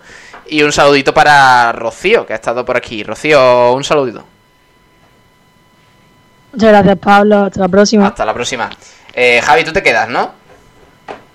Sí, sí, voy Mira, a contarte pues- ahora todo lo de segunda y tercera que está cargadito, ¿eh? De noticias. Mira, mira, mira, cómo, cómo suena. Vamos a ir a la cañita que no me queda hambre, niño. Son las eh, la 1 y 35 minutos y vamos a la cañita en el paseo marítimo de Rincón de la Victoria. Allí se está de lujo. Mira que bien me va sola. En Rincón de la Victoria se come en la cañita. Espetos de gambones, espetos de sardina, espetos de pulpo, gambas frescas de Málaga, las mejores conchas de la bahía. Terraza climatizada con las mejores vistas del Mediterráneo. Ven a la cañita, estamos en el paseo marítimo de Rincón de la Victoria. Prueba nuestros pescados, es que están vivos, la cañita. Los mejores forjados, rejas, puertas y ventanas y a los mejores precios en talleres metálicos Diego Rodríguez. Calidad y servicio con unos precios inigualables. Somos especialistas en ventanas, mamparas de baño y de oficina, rejas, puertas, barandillas. Pídanos presupuesto sin compromiso en los teléfonos 952 30 85 86 o 639 01 18 30. Le esperamos en calle Navia número 21, Polígono San Alberto en la zona de Carlinda. Talleres metálicos Diego Rodríguez. Tradición familiar de padre a hijo con más de 50 años de experiencia. Hay chiringuitos de segunda, de primera y de Champions. Y en la Champions de los chiringuitos está Chiringuito Marina Playa. En la playa de Torre de Benagalbón, en Rincón de la Victoria, es el lugar ideal para poder degustar una gran variedad de riquísimos pescados y mariscos, disfrutando de unas maravillosas vistas al mar. Y después del almuerzo o la cena, no hay nada mejor que una inolvidable sobremesa en nuestro espacio chill out. Chiringuito Marina Playa, en la Champions de los chiringuitos. De lunes a viernes, de 12 a 2 de la tarde, Frecuencia Malaguista, la información del Málaga en tu idioma. Yo le voy a poner un 2 a 0. Vamos a ganar por más de un gol. Díselo, Muñiz. Pues Es que esta vez sí la vamos a meter. Es Vamos que- a tenerla, la vamos a meter. es que la gente se piensa que hemos cambiado de entrenador. Jugamos con Muñiz y 1-0 y para casa. Frecuencia malaguista, otra forma de hacer deporte. Sport Direct Radio. Quiero comer. En pleno centro histórico de Málaga, el sabor y la calidad se llaman Bodega El Patio. Ponemos sobre su mesa una carta para los mejores paladares bañados con los excelentes vinos de nuestra bodega. Estamos orgullosos de nuestros arroces, premiados en Valencia por su sabor tradicional y su calidad. Pruébelo y descubra el auténtico arroz mediterráneo. Tapas, carnes, guisos, pescados del día con especial atención a nuestro pulpo a la brasa y completa tu cena o almuerzo con los deliciosos postres caseros de nuestra cocina. Somos un rincón ibérico en el centro de Málaga. Ven a calle Granada 39 y visita Bodega El Patio, el gusto por la comida en pleno centro de Málaga. Teléfono 952 21 20 31. Quiero comer. La confianza no se gana en un día. En la Clínica Ocular Doctor Tirado, tanto el doctor Tirado como su equipo llevamos más de 20 años construyéndola, siendo líderes en innovación, seguridad y excelencia en cirugía ocular, ganando la confianza de miles de pacientes satisfechos. Clínica Ocular Doctor Tirado, en Fuengirola, líderes en tu confianza. Consúltanos en doctortirado.es.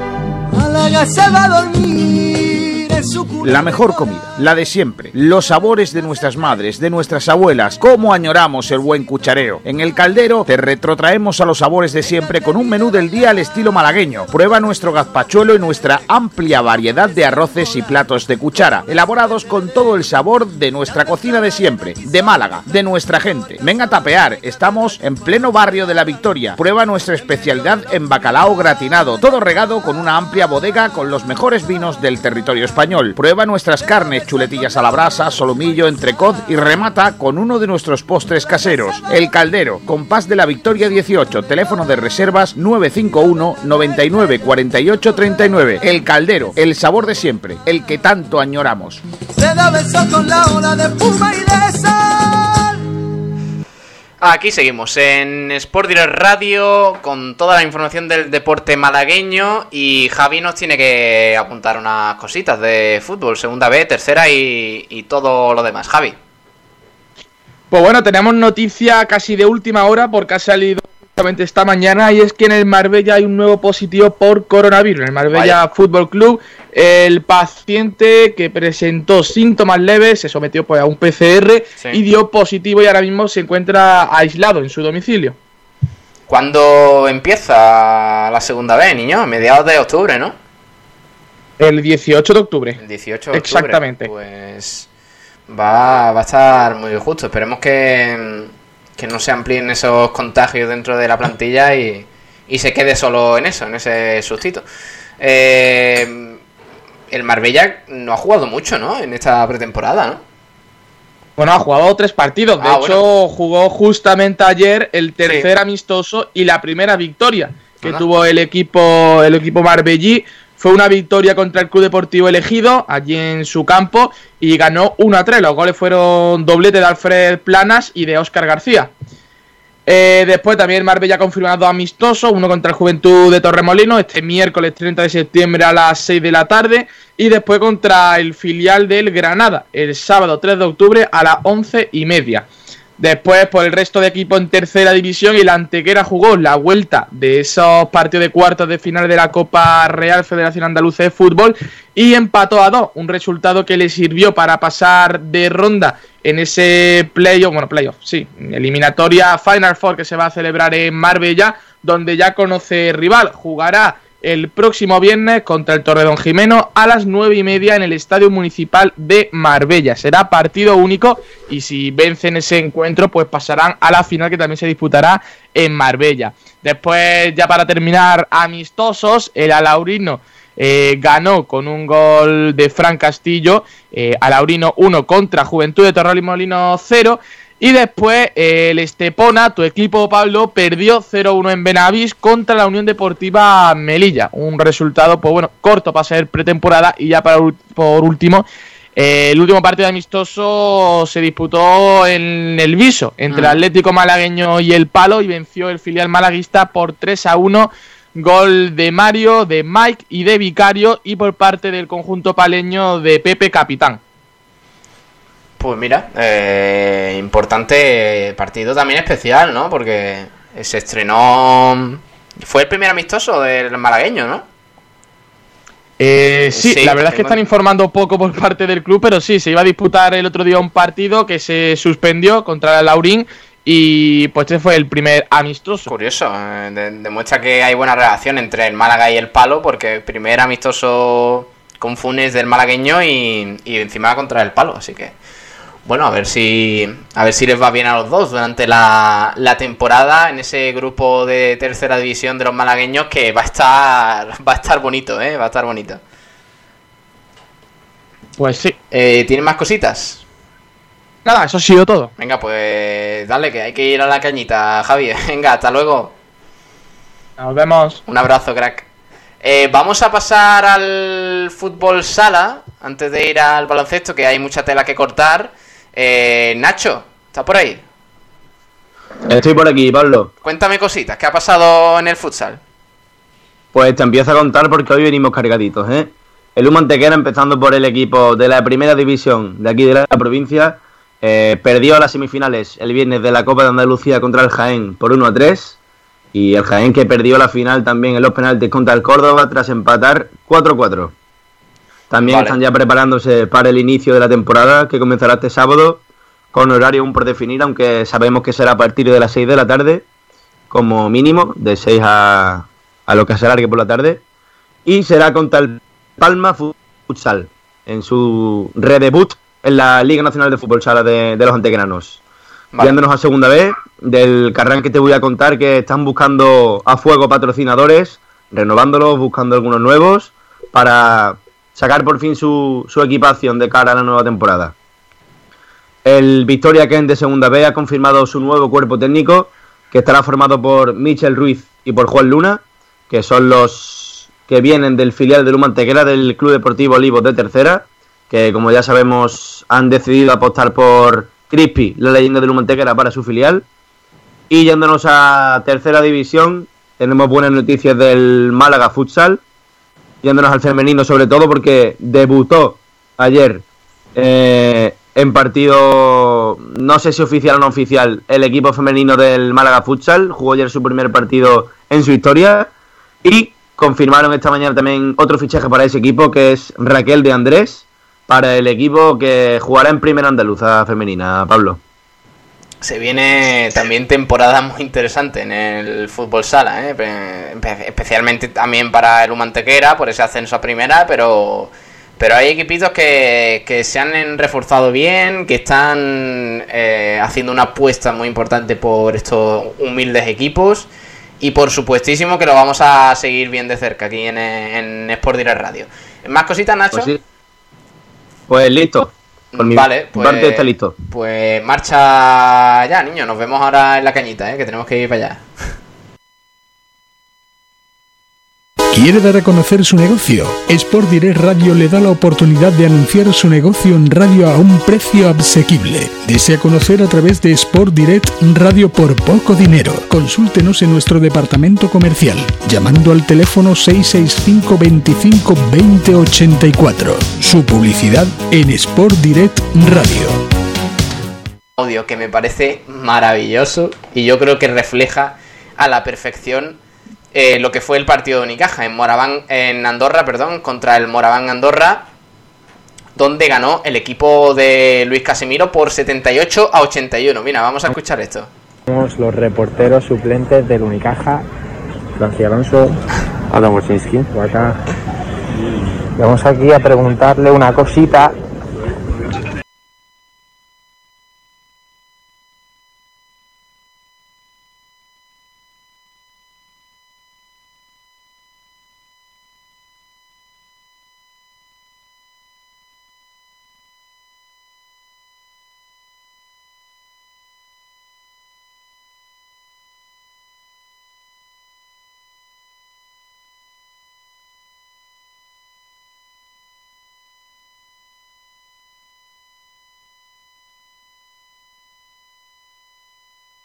Cis Alonso haciendo de reportero eh, después de esa victoria por tres puntos del Unicaja en Andorra y hablando con, para mí, el hombre del partido y sin duda uno de los hombres de, la temporada.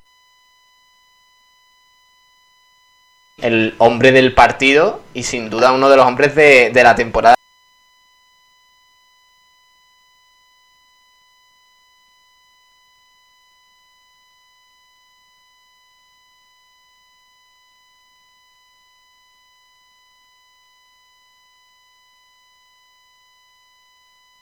Pensar mucho a Casimiro. Pero además, eh, escuchas hablar a- al chaval y tiene una madurez con 16 años que es increíble, ¿eh? Madurez con 16 años que es increíble, ¿eh?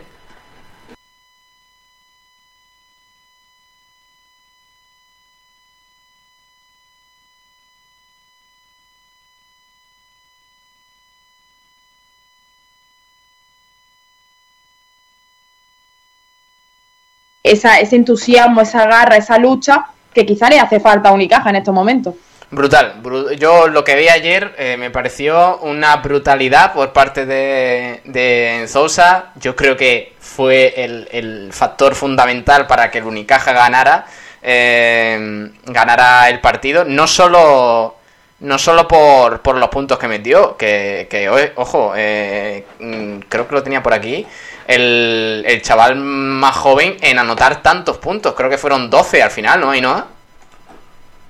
Eh, bueno, fueron, creo que, no sé si fueron 10 o 12, pero sí que el dato es que eh, hay dos jugadores, solo o además de él, que han debutado con 16 años y que han anotado 10 puntos en Liga Andesa. Sí. Y ojo, porque son Ricky Rubio y Luca Doncic, o sea que no estamos hablando de cualquier tipo de jugador. Oh, mama, ¿eh? Eh, Bueno, comparado ya con superestrellas. Eh, Javi Jiménez, hola, ¿qué tal? Buenas tardes. Buenas tardes, chicos, ¿qué tal? Eh, en Sousa, al. Bueno, en el mismo grupo, en, al menos en esta estadística que nos ha contado Ainhoa, de Ricky Rubio y Luca Donchi, ¿eh? Se dice pronto. Sí, la verdad que, que fue una sorpresa de estas que te, que te ¿no? Bastante buena. Pero yo lejos de los puntos que fueron 10, 10 vamos, fueron 10 puntos exactamente, con 5 de 5 estuvo involuto. Eh, fue también más el, el- yo creo que tuvo, este jugador ha tenido más impacto en el juego que a lo mejor Luca Doncio Ricky Rubio lo tuvo en su día, en su debut. Porque daros cuenta que cuando entró en Zonza el Unicaja iba a la deriva, iba perdido. Eh, no tenemos referencia en la pintura. Y más que los puntos, ya os digo que para mí fue el impacto en el juego y el equilibrio que dio en ataque y después la sobriedad que dio en defensa, con, o sea, con secando a su par y con las continuas ayudas a los compañeros, reboteando, corriendo la pista, siempre ofreciéndose. La verdad que una madurez y una sobriedad con 16 años que espectacular. Espectacular, fue, fue increíble lo que hizo ayer Yannick Sousa. Tenemos aquí lo- los números del chaval: 10 puntos, 5 de 5 en tiros de 2, 3 rebotes. eh, tenemos también por aquí eh, que cometió do- dos faltas, pero más allá de eso, 14 de valoración. 14 de valoración, ¿eh? Es que jugó 18 minutos, no jugó ni la mitad del partido, hizo 14 de valoración. Más allá de, de esos puntos de lo, de lo que hizo el chaval, es lo que dice Javi Jiménez, es que tuvo un impacto en el partido, tanto en el, en el Unicaja, por lo que animó a sus compañeros, eh, eh, lo que aportó en defensa y todo eso, es que intimidó al Andorra, al Andorra, al Moraván se le cerró el aro cuando entró Yannick, ¿eh, Ainhoa? Sí, la verdad que ahí fue el punto de inflexión, ya no solo por él, sino también por Francis Alonso, que también hizo un muy buen partido. Y al final los dos canteranos fueron un poco la, la revolución de Unicaja y los que marcaron el camino para, para poder salir de este bache, para poder sumar la primera victoria. Y yo, a ver, Tomás, ¿qué opina? Que ya lo tenemos por aquí, pero yo creo que ahora eh, se habla de que Carlos Suárez ya mismo estará disponible para, para jugar con el equipo. Casimiro va a tener que hacer un descarte. Entonces, yo vería muy injusto si al No. final ese descarte es en Sousa. No puede ser, no, ya, ya yo creo que eh, Casimiro no puede descartar en Sousa. Eh, Tomás Medina, ¿qué tal? Muy buenas. Hola, buenas tardes a todos. Eh, ¿Tú crees que Pues- Casimiro llegará a, a descartar a Enzosa alguna vez, si tiene la posibilidad? Hombre, la cuestión es que tú ya sabes que enseguida te salen con el DNI de cada uno y, te, y parece que es lo importante. La verdad es que ayer fue un, un verdadero revulsivo, tanto él como Francis fueron los dos héroes del partido, pese a que Brizuela fue el que más puntos metió y demás, pero yo creo que eh, contagiaron de las ganas al equipo al equipo en, realidad porque estaban todos un poquito como en los partidos anteriores, un poquito dormidos, sin echarle testiculines, vamos a decirlo así, para decirlo finamente, y sin embargo, pues eh, se demostraron muchísimas cosas con la salida de Enzosa. Primero, es el único jugador de la plantilla que cuando sale a, cubrir a un, a un contrario para evitar el tiro, eh, te sale con, con los brazos arriba. ¿eh? Los brazos arriba, esto es un atraco, es el único que lo hace. Entonces, claro, eh, tú imagínate un tío que ahora mismo es 208 con una envergadura de brazos de 220, pues en el momento en el que tú vas a tirar y te, se, se coloca delante tuya o hacia ti, pero ya cuando va corriendo va con los brazos levantados, pues lógicamente eh, esto dificulta enormemente el tiro habitual de cualquier tirador.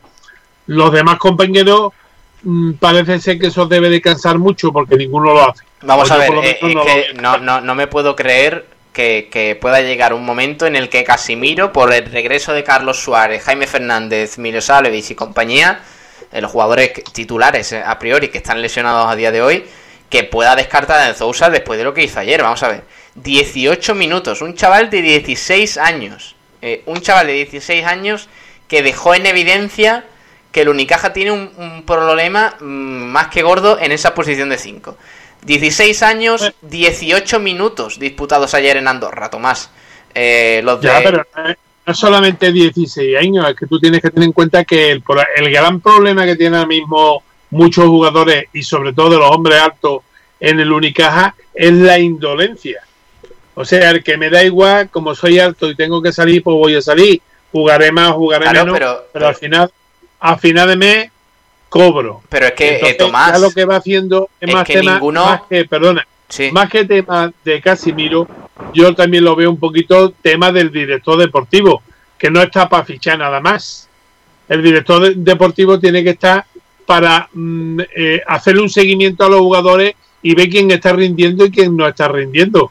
Y cuando haya un jugador que no esté rindiendo, hablarlo con el entrenador. Me parece fabuloso. Lo hablas con el entrenador y toma la- las determinaciones que sea. Y si hay que ponerle una multa a un señor, pues se le pone. Ahora, lo Ah, que no puede ser que un señor que viene contratado, ¿eh? que no es de la cantera, que viene de fuera, que gana un pastizal en proporción a lo que se le paga a, a Enzosa, por ejemplo, ¿eh? o a Sí. Pablo Sánchez. Sí, sí. Lo que cobra Pablo Sánchez y Enzosa eh, no le llega ni al 25% de lo que se le está pagando, por ejemplo, a Thompson. Y sin embargo, Thompson lleva estos tres partidos sesteando. Es que vamos a ver, mira, eh, ya. Tenemos aquí los datos y es que son brutales. O sea, eh, eh, lo- los teóricos jugadores para esa posición de 5, que son eh, por un lado Deon Thompson, Volodymyr Geron y Rubén Guerrero, es que ninguno jugó ayer más que Enzosa. O sea, Enzosa jugó 18 minutos, tuvo 14 de valoración, el segundo que más jugó, el segundo pivot, entre comillas, que más jugó, fue Deon Thompson con 16 minutos, dos menos que Enzosa, y, e hizo uno de valoración con dos puntos. El siguiente fue eh, Gerun con 11 minutos y dos de valoración con cuatro puntos. Y luego Rubén Guerrero con 10 minutos, cuatro puntos, o sea, cuatro de valoración y dos puntos. Es que ninguno le llega a la suela de los zapatos de lo que aportó ayer, ayer en. Por tanto, yo creo que el chaval ha dejado claro, Javi, que el equipo tiene un, un lastre en esa posición de 5 monumental. Sí, el, el problema que va a tener Sosa es que Casimiro no lo ha pedido. Casimiro tiene una plantilla eh, montada, que es la que él ha pedido, y sus vivos son eh, Deon Thompson, Geru y Rubén Guerrero por ese orden. Entonces, en Sonsa para Casimiro puede ser dos cosas, o una ventaja eh, y una sorpresa agradable, ¿no? Como he dicho antes, y que le pueda sacar rendimiento, que él también se pueda colgar a la medalla, ¿no? De decir, este chaval debuta conmigo, yo, yo lo hice debutar, mm, salió al estrellato por mí, porque yo le di la oportunidad y hoy día es quien es, no gracias a mí, pero en parte le di la alternativa. O que sea un grano en el culo, porque la afición, como tú bien estás diciendo, no va a entender que ahora eh, en Sonsa vuelva a pasar, o sea, no se vista, eh, y de, o sea, si no se viste porque tiene por delante tres pibos que lo están haciendo mejor que él y él al final pues es un pivo más bien residual, ¿no? Para minutos, para, para pocos minutos y para dar refresco, pues se entiende. Claro, pero cuando tú tienes un tío que lo está haciendo mejor hasta que el pivo titular, que es Deon Thompson, que Deon Thompson ya tiene 32 años y no lo vamos a cambiar ahora, Deon Thompson juega así, es así, y, y este seguirá así. A lo mejor, pues bueno, mejora porque, porque sí, porque le vengan las cosas mejor, pero tiene una forma de jugar y en el puesto de 5 es lo, es lo que estamos viendo, no, vale, no vaya más. Entonces, la gente no lo va a entender, el público se le va a echar encima. La suerte de Casimiro, que no hay público, que no hay público. ¿Por qué? Porque después, no solamente en Sonsa, es que volverá Miroslav volverá Jaime Fernández y en teoría el que sale es, es otro de los que está sobresaliendo y de los que está tirando el carro en este inicio de temporada, que es Francia Alonso, que ayer se mete un triple desde Sí. el muelle 1 y mata el partido. Lo íbamos, partido. lo a comentar ahora porque eh, en Sousa es que, eh, digamos, ha, ha tap- ha tapado eh, el resto de cosas buenas de Unicaja. Pero el partido de ayer de Francis Alonso es una auténtica barbaridad. Ayer cómo se tira, el- eh, eh, eh, cómo se echa el equipo a la espalda en los últimos minutos con, eh, con ese 4 de 8 en triples, que un 50% a mí me parece una barbaridad. Y además, Javi, eh, no triples cualquiera, es que se casca dos No, no. triples Triple sobre la marcha, triples de 9 metros. eh, tiene una confianza enorme, pero no es una confianza, es que él confía mucho en él. Él, él es un jugador que lo tiene muy claro, sabe de lo que es capaz, sabe que, que tiene una muñeca, pues bueno, como dijo Sergio Cariolo, ¿no? Tiene un don en el tiro y le saca un rendimiento que, que ayer, sin ir más lejos, nos dio el partido. Nos dio, es verdad, Darío Brizuela estuvo espectacular, hizo un Mm. partidazo, ayer tuvimos la versión buena de Darío Brizuela, nos mantuvo, nos acercó en el marcador, eh, en defensa estuvo bien, un jugador que cuando está enchufado es imparable. Y después, pues bueno, Alonso y Ensonza acompañaron bastante bien, y bueno, y, lo- y, y- y el resto de los canteranos, porque es verdad que Guerrero contra el Barcelona estuvo muy bien, pero ayer estuvo un poquito más apagado, pero Alberto Díaz eh, siempre está. Mm. bueno, y ayer también ¿eh? le echó huevo Casimiro metiendo en el último cuarto a, a Pablo. Sí, sí, sí, eso, eso es lo que iba a comentar porque ¿eh? porque le iba a preguntar a Ainhoa si, si cree que Casimiro va a mantener eh, bueno esa apuesta por los canteranos más adelante, porque la realidad es que ayer en los minutos finales, los más importantes, en los que se decidió ese partido contra el Moraván, el, el Unicaja jugó la mayor parte del tiempo con eh, Alberto Díaz, que ya digamos un, un teórico titular, pero también con eh, Francia Alonso, eh, Pablo Sánchez y Yannick Enzousa. Hombre, yo lo hablé una vez con, con Javi, que Casimiro es un entrenador que, que sabe aprovechar la cantera cuando quiere. Y sí que creo que ahora mismo ha hecho bien al sacar a los jugadores de la cantera, sacar a Insousa, Pablo Sánchez, obviamente otros jugadores que ya tenemos y con los que hay que confiar y contar sí o sí, como Alberto, como Rubén, como Francis. Pero creo que va a ser una intención a media. Porque a mí lo que me gustaría es que para este próximo partido de Eurocup eh, tuviese lo que hay que tener para sentar y para dejar sin convocar a algunos de los pivos, entre ellos para mí Thompson, y llevarse a Ensousa. O sea, creo que, que debería dar ese castigo, ¿no? Ese golpe en la mesa de decir, si no lo haces bien, no juega. Y viene un chaval de 16 años que se lo está currando y que se merece los minutos. Lo que pasa es que yo creo que ese paso, pues, no lo va a dar, evidentemente.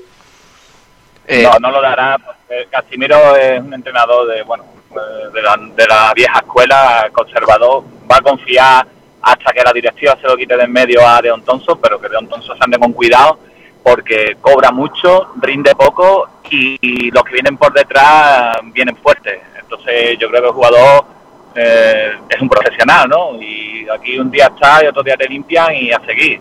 Entonces si valora, valoras tu puesto de trabajo, pues debería de, ponerse las pilas y, mejorar bastante. Calidad tiene, nadie lo va a descubrir ahora. Es, un- gran jugador.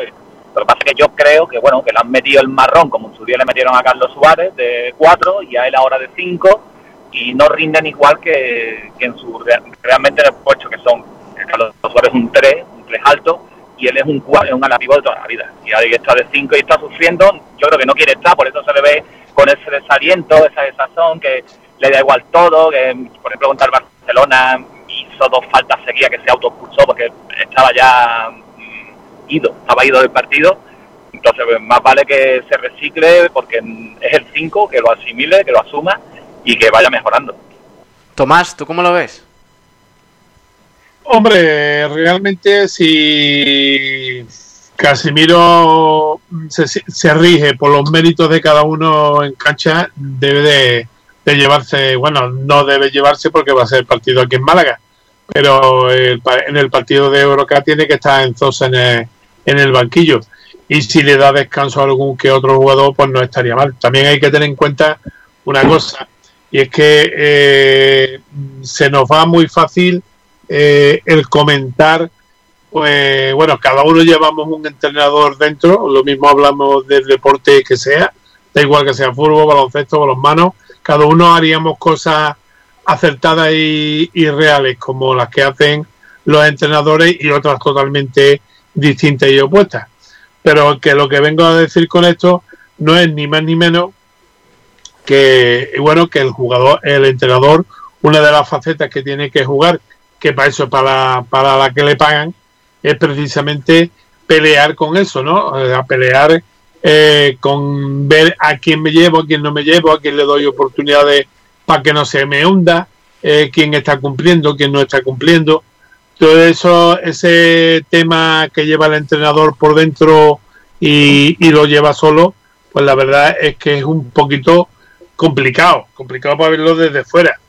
Mm, Yo desde luego está claro que si fuera entrenador en Zosa eh, tenía ya un puesto garantizado en lo que queda de temporada con el equipo, juegue bien o juegue mal. Pero mm, hay que tener también en cuenta una segunda parte y es que el equipo ayer se le unió un cuarto lesionado. O sea, es que hemos ganado en Andorra con cuatro hombres que teóricamente y en condiciones normales Casimiro lo- los va a usar eh, como titulares en todos los partidos. Y sin embargo, pues los tenemos a los cuatro ahora mismo en el dique seco. Esperemos que Boutel pues se recupere y elegirse haya sido una cosa que más bien se haya hecho eh, que el jugador pare mm, más que por, por lo- la gravedad porque no, no aumente el esguince. Pero eh, está Boutel, está Fernández, está Milosayevic, está Suárez, son cuatro jugadores que teóricamente eh, mañana por la tarde no van a estar. El único que tiene posibilidades alguna, si se recupera, que todavía yo por lo menos no he oído eh, el parte médico de Unicaja, pues será Boutel. Entonces, claro, hay que tener muchas cosas, mm, sobre todo cuando decimos, bueno, pues yo es que lo habría echado. No, perdona, no, no es que lo hayas echado, es que tú tienes que tener en cuenta que uno, eh, tenemos entrenador y jugadores en la plantilla eh, con respecto al presupuesto que tenemos. No podemos permitirnos el lujo de tener a un jugador muy bien pagado porque sea una figura emergente del baloncesto nacional y acto seguido eh, tener a, a cinco canteranos que sean los que saquen las castañas del fuego, como ya ha pasado eh, en, tiempos pretéritos, ¿no? Eh, en Unicaja. Entonces, eh, muchas veces hay que hacer un poco, antes de, de que se nos vaya la fuerza por la boca, como digo yo, pues lo que tenemos que hacer es ver la situación en la que estamos, eh, en la que está el equipo, y bueno, pues tú no puedes comparar, por ejemplo, ahora mismo, el que quiera comparar a Unicaja con Valencia, o a Unicaja con Basconia, a Unicaja con el Real Madrid o con el Barcelona, ya ni, ni lo comento siquiera, pero con, con el Gran Canaria, con el Tenerife, son equipos que tienen ya muchísimo más presupuesto, que sí que lógicamente nosotros podíamos tener a Obradovic eh, de entrenador, pero claro, a costa de tener un equipo de, de cantera, no tener un equipo con, con Bueno, pero, buenos jugadores. pero no hay excusa, ¿eh, Tomás? No hay excusa porque Unicaja tiene buena plantilla y, y yo no te digo con Vasconia, No, con sí, Madrid pero, o, eh, o- oye, perdona, que lo- los demás equipos no son mancos, ¿eh? Sí, sí, no, pero, pero el Unicaja, el Unicaja tiene muy buenos jugadores. ayer- Sí, pero Yo vi ayer el partido de Andorra y, eh, y la verdad Sí, que Andorra no, no, tiene pero, jugadores mal. pero, Ando- pero vamos a ver, estamos de acuerdo en que Unicaja eh, tiene la obligación de ganar al Moraván Andorra, ¿no? Yo creo que eso es claro, ¿no? Yo no, yo no te digo que sí, pero que ahora mismo Unicaja, Moraván Andorra, Monburgo, Bradoiro, etcétera, están en el mismo, están en el mismo pelotón. O sea, Yo creo que no. Yo- como estábamos hace unos años diciendo es que somos el tercero o el cuarto presupuesto y la tercera o la cuarta Pero plantilla. no, pero eh, la- Tomás, no me hables de presupuesto, háblame de, de jugadores, de equipo, de, de, no, de ¿cómo- calidad. Perdona, ¿cómo que no te hable de presupuesto? No me hables de presupuesto, que eso está ya muy... Si tú tienes 10, te gastas 10. Si tú tienes 20, te gastas 20. Sí, pero, pero Si tú bueno, tienes 5, te pero, gastas 5. pero un- La calidad de la perdona, la calidad de la plantilla del Madrid, del Barcelona, del Valencia, del Gran Canaria y de todos los equipos que están por encima de Unicaja es superior a la a la, de- a la que no, no, no por De tener... hecho, Vamos a ver. Perdona, sí, sí, yo te digo que sí. De hecho, tú, te- tú fíjate que los equipos que tienen más presupuesto que nosotros, sus jugadores que son este- exteriores meten los triples. Bueno. Los nuestros los pueden meter o no meter. No, pero, vamos a ver, que no por tener, no, por tener más presupuesto hace una mejor plantilla. Y el Unicaja ahora mismo tiene jugadores para, para vamos a ver, para Hombre. estar entre los 5 o 6 primeros puestos de la clasificación. No, no, no, no, no, no. Desengáñate de las tonterías que te vende el club y que tú se las compras muy bien. El Unicaja ahora mismo, si es capaz de meterse en la Copa del Rey, ya puede considerarlo un logro. Bueno, Porque hay ahora mismo en la ACB plantillas mejores que las de. Unicaja en 8 o 9 equipos. Tomás, eh, eh, Gal Mekel, Brizuela, eh, Buteil, ¿no te parecen jugadores de, mm, no digo de Sí, primer sí, nivel? Si a mí, si a mí me Pero- lo parece, pero tú ahora cógete las plantillas de hecho 8 o 9 equipos a ver quién tiene. Es que ningún equipo es manco en la ACB, ¿eh? Que yo y no no, digo- estoy, no es porque quiera defender Casimiro, que a mí Casimiro me la trae al pairo, como todos los entrenadores que ha tenido Unicaja. Eh, me gustan unos que trabajan más, otros que trabajan menos. Por supuesto, el que trabaja más con la cantera me gusta mucho más que el que la ignora, pero lógicamente mm, hay que reconocer las cosas también hasta un cierto punto. Después, los, los entrenadores se equivocan, son caprichosos, meten a jugadores que no tienen por qué meterlo y le dan, le dan minutos en el campo y sientan a otros que estaban haciendo mucho mejor. Eh, el partido anterior contra el Barcelona le dio el tiempo del oro y el moro a Brizuela, me imagino que sería para recuperarlo, ¿eh? y sin embargo se lo quitó a Francia Alonso, que estaba jugando muchísimo me- mejor que él. De todas formas, eh, eh, no entrar este año en Copa del Rey es un fracaso, como lo fue el año pasado, no, en- no estar entre los ocho primeros cuando llegó la Copa en Málaga, que entramos como anfitrión. No en- eso es... Vamos a ver, eh, es que eh, el, lo que no se puede vender es la burra todos los años que nos venden cuando empieza la temporada, que dicen este equipo ser no sé cuánto. Yo entiendo que tienen que vender abonos, pero tú no puedes decir vamos a quedar, vamos a esto, vamos a lo otro. No, señor.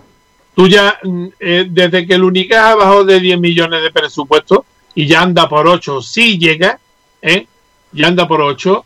Eh, el Unicaja es un equipo más. El Monbú Obradoiro, fíjate, mm, va invicto ahora mismo en la Liga ACB Pero no, pero bueno. y no le ayudan los árbitros. Esto da, esto da para esto da para debate otro día, así que ya nos estamos alargando un poquito. Eh, Ainhoa, Además, no hemos tocado tampoco la actuación, la descollante actuación arbitral de ayer, que porque ganó el Unicaja al final, pero vamos, que la- eh, eh, a los tres colegiados, como se dice habitualmente, no es para que lo metieran en las neveras, es para que lo metieran en el congelador. eh, Ainhoa, ¿cuándo jugamos la próxima vez? Pues jugamos mañana nuestro primer partido de Eurocup contra el Metropolitan 92 y será a partir de las 9 menos cuarto en el Martín Carpena. Y voy a comentar muy rápidamente Sí. una imagen que he visto en, el, en redes sociales y es que eh, Jaime Fernández pues ya está un poquito tirando a canasta. Así que es una noticia Ojo. muy positiva que se acerca poco a poco el regreso de- del jugador cajista y que lo esperamos con ansia. Lo esperamos, sí, por supuesto. Ese, ese, perdona, ese sí que va a ser un problemón para Casimiro. Cuando tenga que elegir entre Francis Alonso, eh, Darío Brizuela y Jaime Fernández en, en el puesto de dos. Ahí te Vaya. lo dejo. Ahora, ahora, ahora problema. Ahora tener buena plantilla es un problema, Tomás. Bueno, otro día debatimos sobre esto, anda, que nos No, va- no, no, perdona, no es un, no es un problema tener una plantilla. Bendito, no, bendito, ¿Qué bendito problema. Bendito problema, claro, como dice Javi, es que... eh, Claro, porque yo, yo lo tendría claro, ¿eh, Pablo? Esto va, no sé. Yo, Hombre. yo sacaba Watsiki, dejaba Bouter, Francia Alonso, Brizuela y Jaime de línea exterior. Con Galmer Bueno. y, y Alberto de base. Lo tendría clarísimo. Mismo ¿Dónde, hay- ¿Dónde hay que firmar, Javi? que está muy lejos, muy lejos del nivel del resto de jugadores que, que os acabo de decir. Bueno, pues ya está, vamos... otra, eh, Sí. Pablo, Sí. una, una cosa que quería comentar rápida de los canteranos, porque Sí. ayer con, con el partidazo ¿no? que se marcaron, pues hablando yo con un amigo mío me dijo que, oye, que, que bien se están haciendo las cosas en la cantera de Unicaja, que está, que mira todos cuántos jugadores en pista. Yo no sé Tomás si estará de acuerdo conmigo, que sigue más el baloncesto canterano que yo, pero yo creo que eso no, para mí no es así, porque eh, Francia Alonso, todos sabemos el periplo que ha tenido que hacer para, para llegar a donde, donde ha llegado y, por- y lo- las cosas que ha pasado. Alberto Díaz más de lo mismo, no ha tenido que irse fuera también para que se le valore. Rubén Guerrero más de lo mismo. Yanni Sosa lleva un par de años en la cantera y a Pablo Sánchez se le firmó en cadete después de que no hiciera treinta y tantos puntos en infantiles y no, eliminara, creo que era con el Linares. O sea que, que no se hacen las cosas tan bien, ¿eh? sin hacer las cosas tan bien, mirad lo que sacamos de- de los jugadores canteranos, imaginaros si las cosas sí se hicieran bien con la cantera de Unicaja y se trabajara como se tiene que trabajar, lo que se podría conseguir. Ahí lo dejo. Amén. Bueno, pues con eso no- nos vamos a marchar. Un saludo, Tomás. Otro día nos escuchamos mañana, de hecho. Mañana previa del estreno en la Eurocup. eh, así que te escuchamos mañana. Mañana cascaremos otro rato. Venga, un saludo. A ti también, Javi. Un abrazo. Pablo, tus Lakers ya en la final, ¿eh? ¿Estás Uh, contento? uh, buena, buena final. Buena final se avecina, ¿eh? Va, va a ser, va a ser, va a ser bastante interesante. Va a estar Ya lo chulo. veremos. Va a estar muy guay, ya la comentaremos. Eh, adiós, Javi. Muy bien. Chao, hasta luego. Y hasta luego y no, mañana nos escuchamos nuevamente, ¿vale? Mañana nos escuchamos y estaremos muy pendientes de las palabras de Luis Casimiro, que hoy tendrá rueda de prensa previa a ese encuentro de Eurocup. Pues muy bien, pues mañana escucharemos esas palabritas de Luis Casimiro. Un abrazo, Inoa. Hasta luego. Adiós. Y pues vamos a despedir el programa de hoy, no sin antes eh, hablar de balonmano. Hoy vamos, voy a repasar yo rápidamente el balonmano porque no están los compañeros, pero eh, lo vamos a hacer con esta musiquita del gran grupo Jarabe de Palo.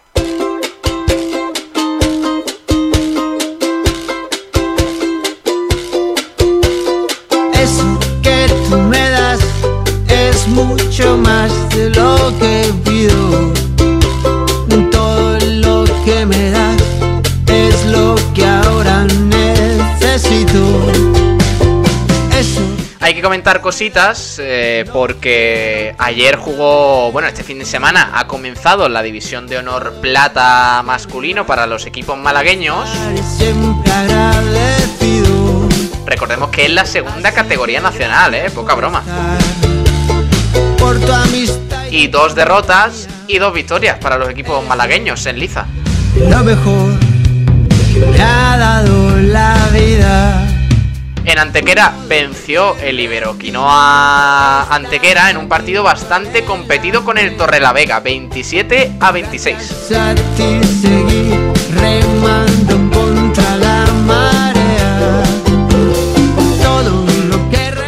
Se acabó decantando con un gol de Alberto Castro a falta de 6 segundos. Nacho Sato, con 7 goles, fue el máximo realizador del conjunto antequerano.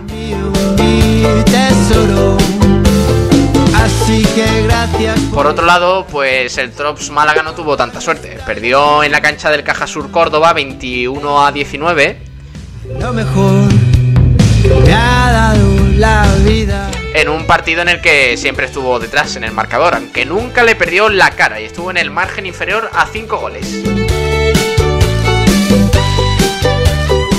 Carlos González, 6 goles y Consuegra 5 fueron los máximos artilleros del conjunto malagueño.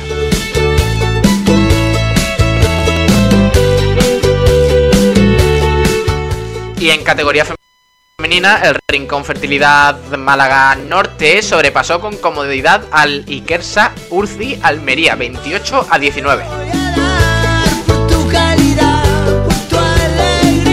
Laura Gil y Desiree Segado con 7 goles y 5 respectivamente fueron las máximas realizadoras.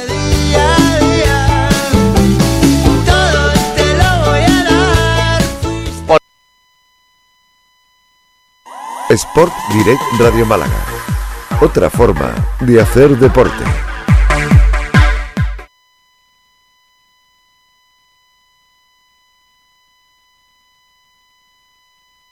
Jennifer Mar- Marín, Jennifer Marín, perdón, fue la máxima anotadora con 7 tantos.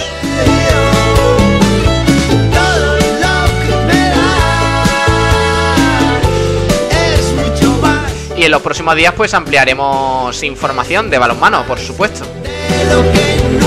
Ha sido un placer, aquí terminamos este programa, este fre- frecuencia malaguista. Un abrazo de parte de Pablo Gilmora, del resto de equipo, del resto del equipo de Sport Direct Radio que hace posible esta emisora y gracias eh, de verdad por estar ahí al otro lado porque lo agradecemos mucho. Sin, eh, sin vuestro apoyo, la verdad es que esto no, no tendría sentido. Así que mm, solo pedimos que compartáis esto, que llegue a cuanto más posible para que el deporte malagueño cada vez tenga más eh, visibilidad entre, entre la provincia. Así que nada, muchas gracias y un saludo de parte de Pablo Gilmora. Mañana más a partir de las 12 con frecuencia malaguista. Ahora se quedan con el resto de la programación, música y luego programita a partir de las 11 con Borja Aranda y el resto de compañeros en Por Pelotas. Hasta luego. Así que gracias por estar, por tu amistad y tu compañía. Eres lo, lo mejor que me ha dado la vida.